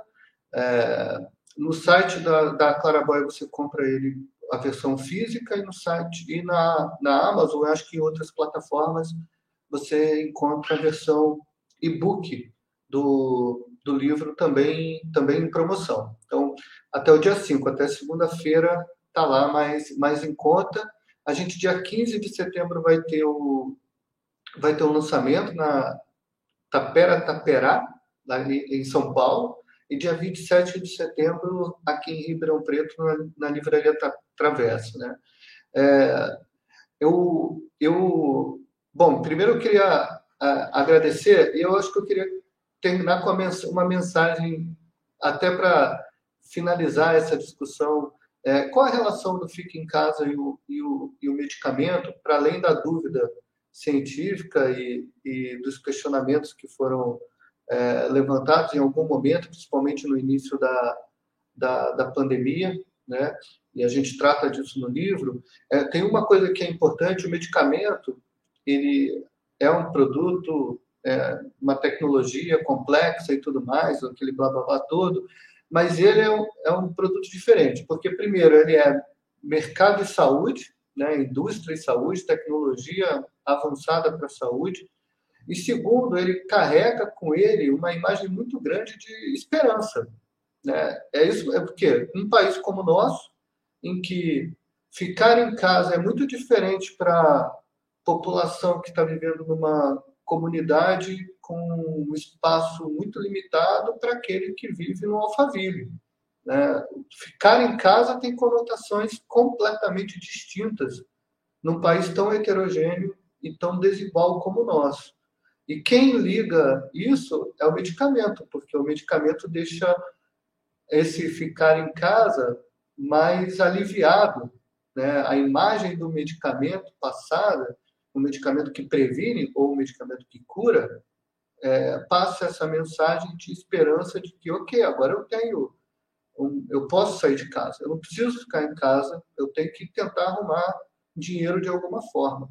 É, é, esse é um impacto importante do, do medicamento que é bastante usado, que eu acho que a gente tem que discutir mais, porque a gente banaliza bastante o medicamento no, e o uso do medicamento no país.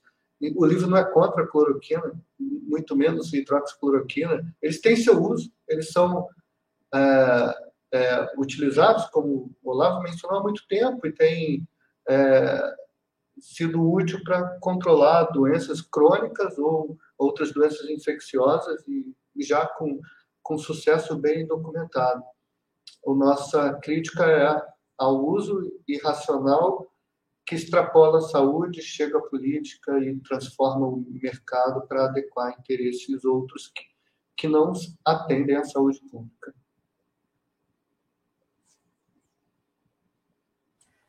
Sim, assina embaixo de tudo que o Flávio falou. É, só queria reforçar, não quero ficar chorando é, para as pessoas comprarem o livro, mas essa é uma publicação feita de maneira totalmente independente. Como eu disse, tive uma bolsa que só fez eu não precisar trabalhar depois do meu trabalho e poder fazer isso nos finais de semana e horas vagas. É, por um período muito curto de tempo, o resto foi tudo trabalho nosso. Assim, a gente não. A gente precisa vender o livro agora para compensar tudo que a gente fez nesse, nesse último ano e meio. Então, é, é, só queria reforçar isso, que comprar também é uma maneira de apoiar esse tipo de produção, que não encontrou lastro, é, não encontrou apoio em grandes editoras, é, e nem na grande imprensa. A impressão que a gente tem é que a gente aprendeu pouco, porque, como o Vitor deve, deve sentir também, o assunto sai, sumiu da grande imprensa, né? A partir do, de começo de 2021, era tipo assim, ah, que não funciona, chega de falar disso, sabe? É, enquanto a gente que estava ali vendo o fenômeno ficava, meu, as pessoas estão consumindo esses remédios que nem umas, umas doidas, sabe? A gente precisa falar sobre isso. E agora, então, passado esse tempo todo e com a eleição tão próxima, o assunto parece que perdeu seu apelo mesmo, né? Então, foi difícil publicar e eu acho que comprar, divulgar, enfim, é uma maneira de apoiar esse tipo de produção feita meio ali sem fins lucrativos, mais para registrar essa história e tentar dar alguma, alguma compreensão para esse fenômeno, né? É, de resto é isso, eu gosto muito do trânsito, então para mim foi bem legal estar aqui. E não, não conceder uma entrevista sobre o livro, mas conversar sobre ele, as coisas que a gente discute, né? Porque é, eu nunca tinha escrito nada assim com essa com, com esse viés, sempre escrevi livros de outra maneira, assim, para revista e tudo mais. E também, muitas vezes, durante o processo, me senti meio, puta, não quero ser a dona da verdade aqui, sabe? Quem sou eu para falar o que é ciência, o que não é, se a coisa parece ciência, enfim. São coisas, como o Lavo falou, se ele é médico, entende 1%, imagina que eu sou uma jornalista que nem diploma tem, tipo, acho que entendo 0,0001%. Então, trazer para pessoas que estão muito mais experienciadas nisso também é muito importante. Inclusive, o Flávio foi muito fundamental nesse processo também. Então, foi muito legal trocar com vocês é, e contextualizar melhor algumas coisas. E, aliás, Olavo, quando você terminar seu livro, me avisa, porque eu tenho um blog onde eu faço entrevistas no site da revista, vai ser muito legal é, te ouvir sobre ele. É isso aí, então. gente entendeu 40% do livro. Pode falar, Olavo. Não, eu só, só, só, não, eu só ia recomendar o livro com base nos 40% que eu li, assim, então, eu confesso que eu não posso falar da segunda metade. É isso, é isso aí, gente. Mas, Compre o livro. É, é bom, é o livro é bom. Bem... É bem documentado, como o pessoal falou. A Chloe é ótima. O Flávio eu acabei de conhecer, mas parece ótimo também. Eu já considero pacas. e é isso. Muito obrigado a todos. E bom final de semana para todo mundo. E sucesso para o livro. Vamos divulgar fortalecer aí a, a, investigação independente no Brasil. É nóis. É isso. Obrigado, gente.